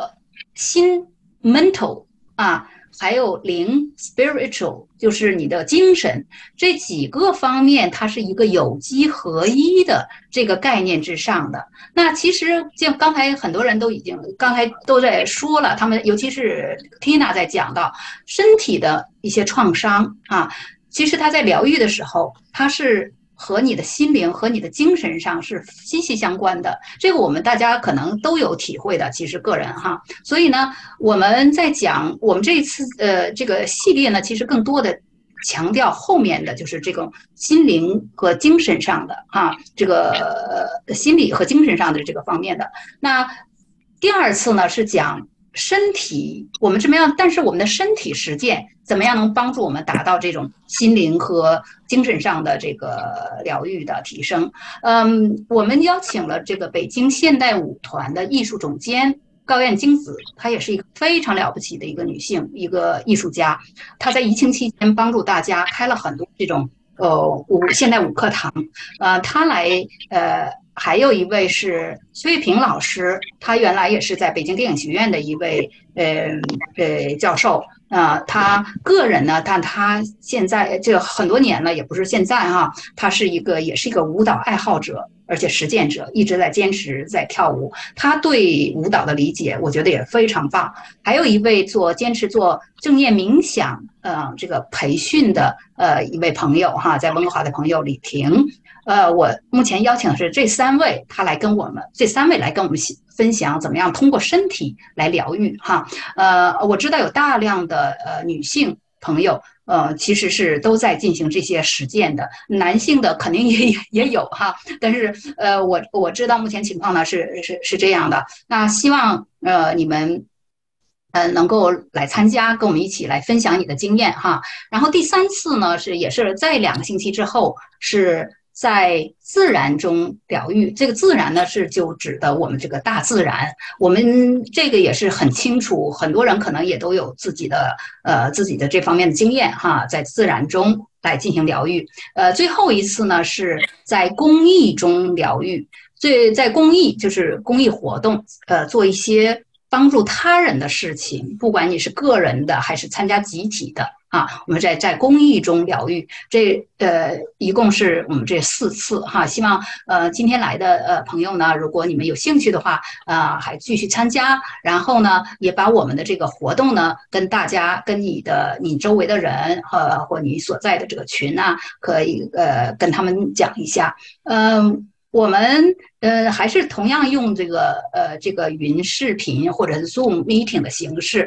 有可能下一次呢我们会因为今天刚才李大兴师师兄也讲了，他没有办法进来，我们只有一百个人，就是目前的这个只有一百个人那个，我下一次呢可能可能会用我自己的账号，我在大学里的账号，我们会有三百人的，所以呃，大家关注的时候就是注意一下这个和我们可能会用一个启动一个新的呃 ID 和呃和呃和那个 passcode 啊，但是还是会用这个 Zoom meeting 的形式。嗯，最后呢，我就想嗯再一次的感谢能呃帮助我们这次呃系列讨论呃这个讨论系列呃。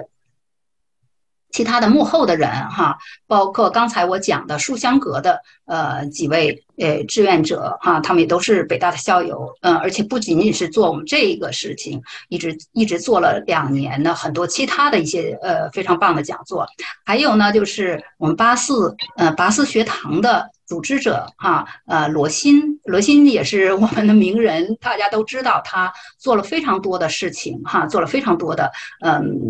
这种公益的哈，这种北大校友之间的一些一些活动。这一次他也是帮助我们来宣传，来来组织这个活动的哈。他自己在第四次这个公益公益那个那次讲座，他也是一个嘉宾。嗯，这个要谢谢谢谢罗欣。然后我最后呢，就想要谢谢我的。嗯，在桃暗恋桃花源的这些群友，呃，这个实际上我们是在二零二二零二零年十月份组织的这个呃这个群，嗯，说实在的，现在已经两年多了，我一直呃我一直认为是，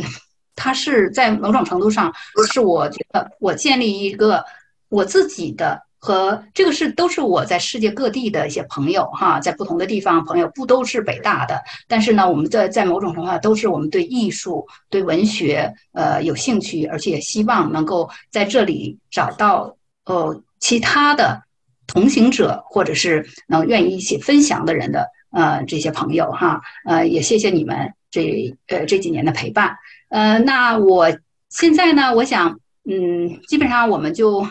暂时先说再见，然后两个星期后希望能够见到你们，好吗？谢谢，谢谢大家，晚安。谢谢，谢谢，再见。谢谢，好，再见。谢谢，再见，再见，再见，再见。